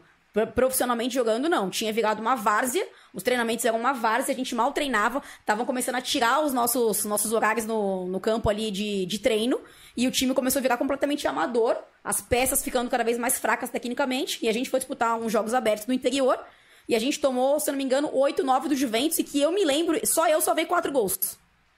Então, assim, naquele dia eram três, quatro meninas correndo e as outras achando que era escolinha. E, pô, você tá disputando jogos abertos contra grandes times, tipo, a Rede Vida televisionava os jogos e você tá tomando de seis, sete e tá ok pra você e eu tô me matando toda na vida ali. Que eu tirei quatro gols e a gente tomou de 8 a 0. Aí eu saí aqui, ali pra mim foi o fim. Eu virei pras meninas e falei assim: nunca mais vocês vão me ver dentro de campo. E eu nunca mais joguei. Dali Ju. eu parei. Encerrei minha carreira naquele momento. Ju, pra gente, pra gente finalizar, eu vou te fazer uma pergunta. Pra você, Juliana, o que faz o futebol ser tão apaixonante? O que faz a gente sentir essa, essa chama dentro da gente quando a gente tá assistindo futebol, quando a gente tá jogando futebol? Ah, não tem igual, né? É a cultura do brasileiro, a gente é apaixonado por futebol, a cultura mundial, mas principalmente do brasileiro. É, a gente cresce com os nossos tios, com nossos pais, com nossos irmãos, todo mundo torcendo ali, assistindo, é, gritando. O brasileiro é muito fanático em todos os aspectos, né? É. Não é só no futebol, né? Hoje em dia a gente vê as brigas políticas que tem, são absurdas. A galera tá perdendo amizade porque tá brigando por causa de político. E nenhum presta. E nenhum presta. Então, assim, Eu não queria falar nada, mas nenhum presta. é, é fanático por religião, é fanático por política e principalmente o brasileiro ele é fanático por futebol. Então a gente cresce desde bebezinho vendo esse fanatismo de toda a nossa família, dos nossos amigos e, e vira paixão, né?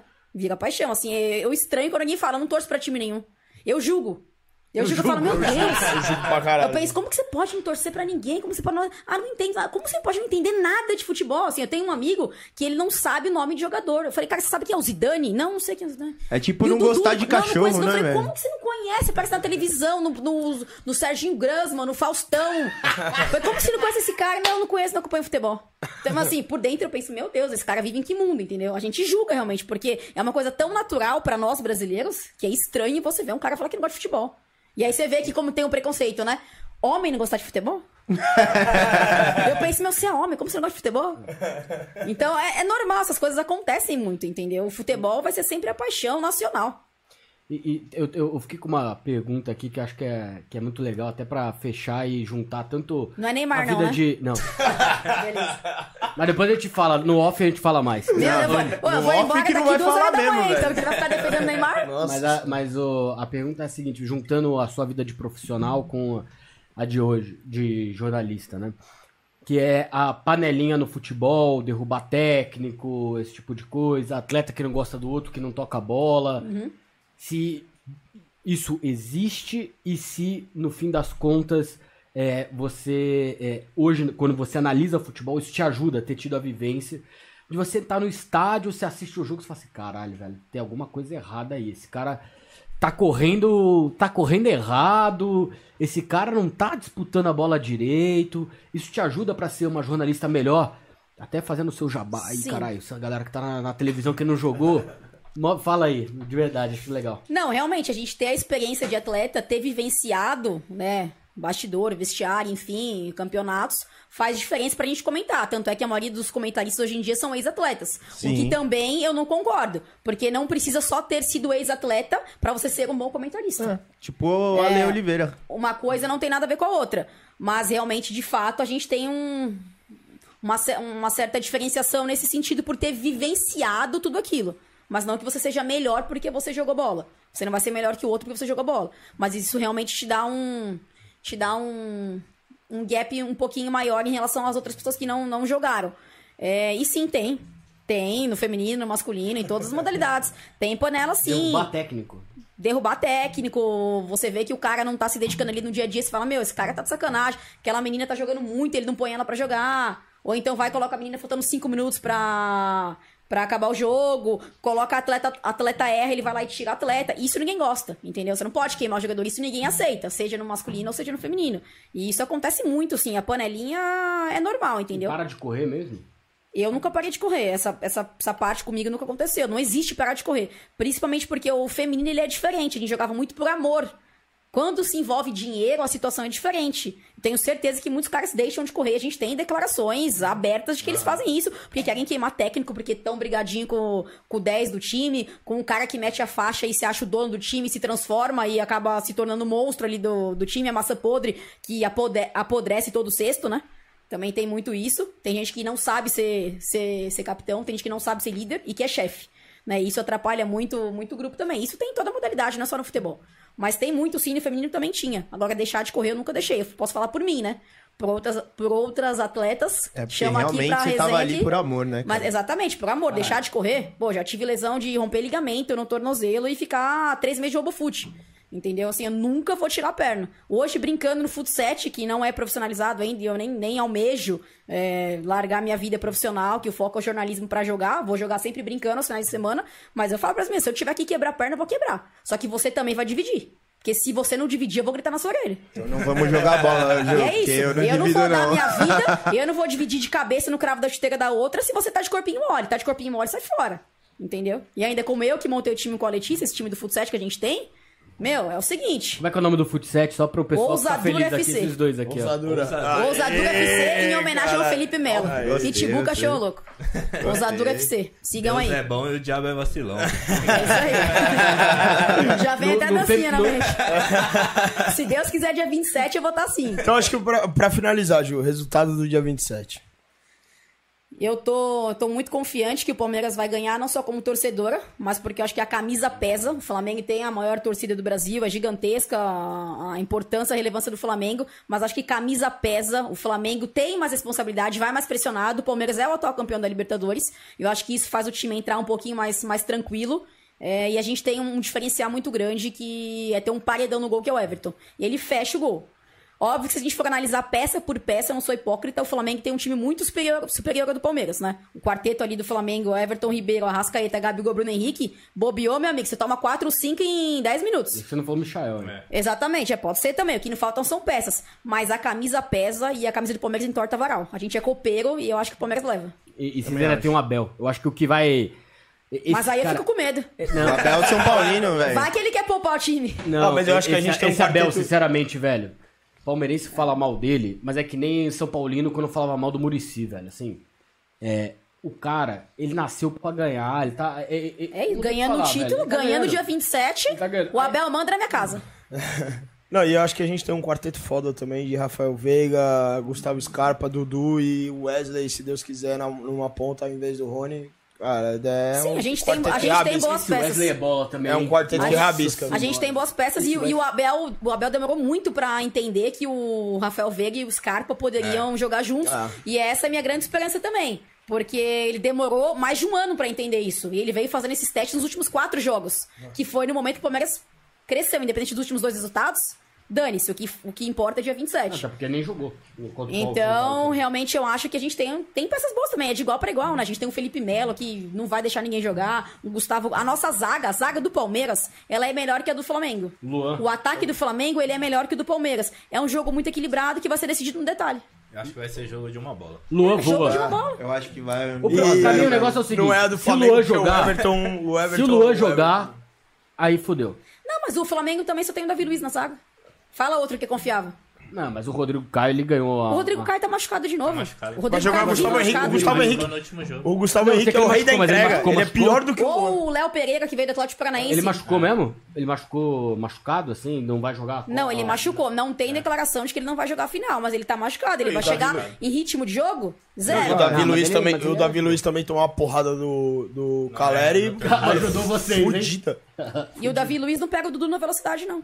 Ah, mas sabe quanto- Assim como a gente também não pega o Bruno Henrique ou o Michael, se for pelo lado do Luan, por Se exemplo. jogar em cima do, sabe Dudu é quanto- muito sabe magrinho, quantos gols do Marcos Rocha, meu Deus. Nem... O pior é isso, né? A gente não vai ter o Marcos é que Rocha. o né? Marcos Rocha, mas o Marcos Rocha ele é pipoca. Esse é o Não dá pra jogar contra alguém. Não, mas, Mas o pra, Marcos Rocha não vai jogar. O Marcos Rocha tá suspenso. não, então, é o mas pra, mim é um- pra mim é melhor, porque pra jogar contra alguém de velocidade, igual contra o, o ponta do Tigres lá, ele passou É, mal. É, não tem O velocidade. Marcos Rocha ele entra O problema, o é confiar no Mike, né? Mas vamos lá, vamos com o que tem. Ah, eu iria de menino. Gabriel, eu iria de é, menino. menino. Eu iria mas de parece menino. que ele falou que vai de Mike.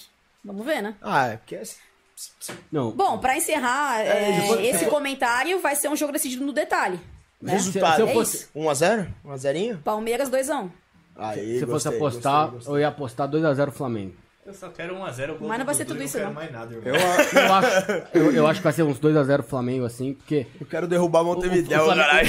qual, qual foi a cagada, acho? Que o Flamengo começou a crescer no momento certo. No momento certo. Mas o Palmeiras também.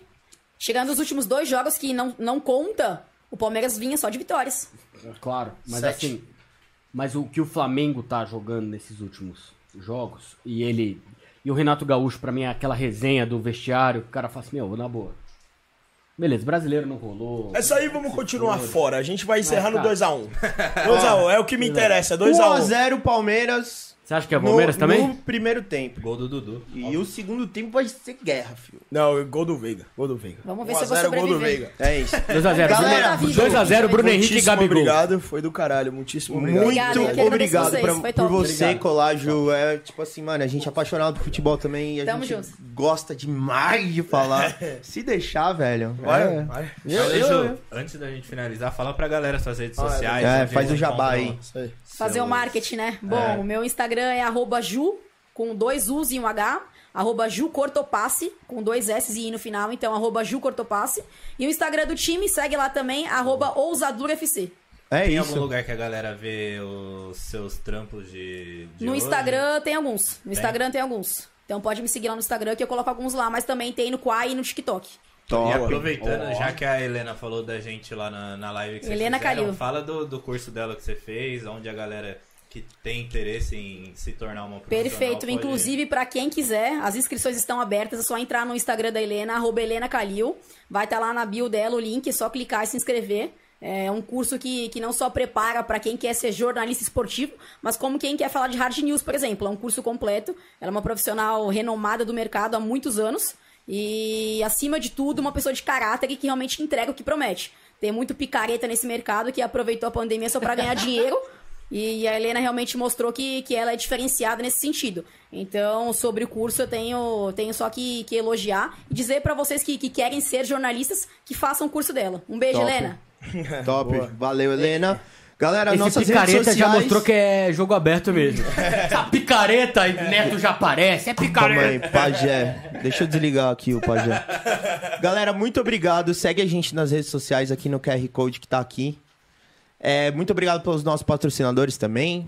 Muito obrigado pra todo mundo que curtiu. A gente teve 18 likes. Bom pra caramba. Então dá pra aumentar isso aí, hein, galera. Dá pra aumentar. Dá Quem tá aí ainda e não curtiu, compartilhar. Curte aí, manda pra todo mundo. Vamos espalhar pra gente ficar rico logo, entendeu? Que também quem ganha é vocês também. Beijo. Valeu, galera. Tamo junto. Valeu, gente. Obrigada. próxima. Tchau, tchau. tchau. Até. Vai, Palmeiras. Boa! 27 tá aí.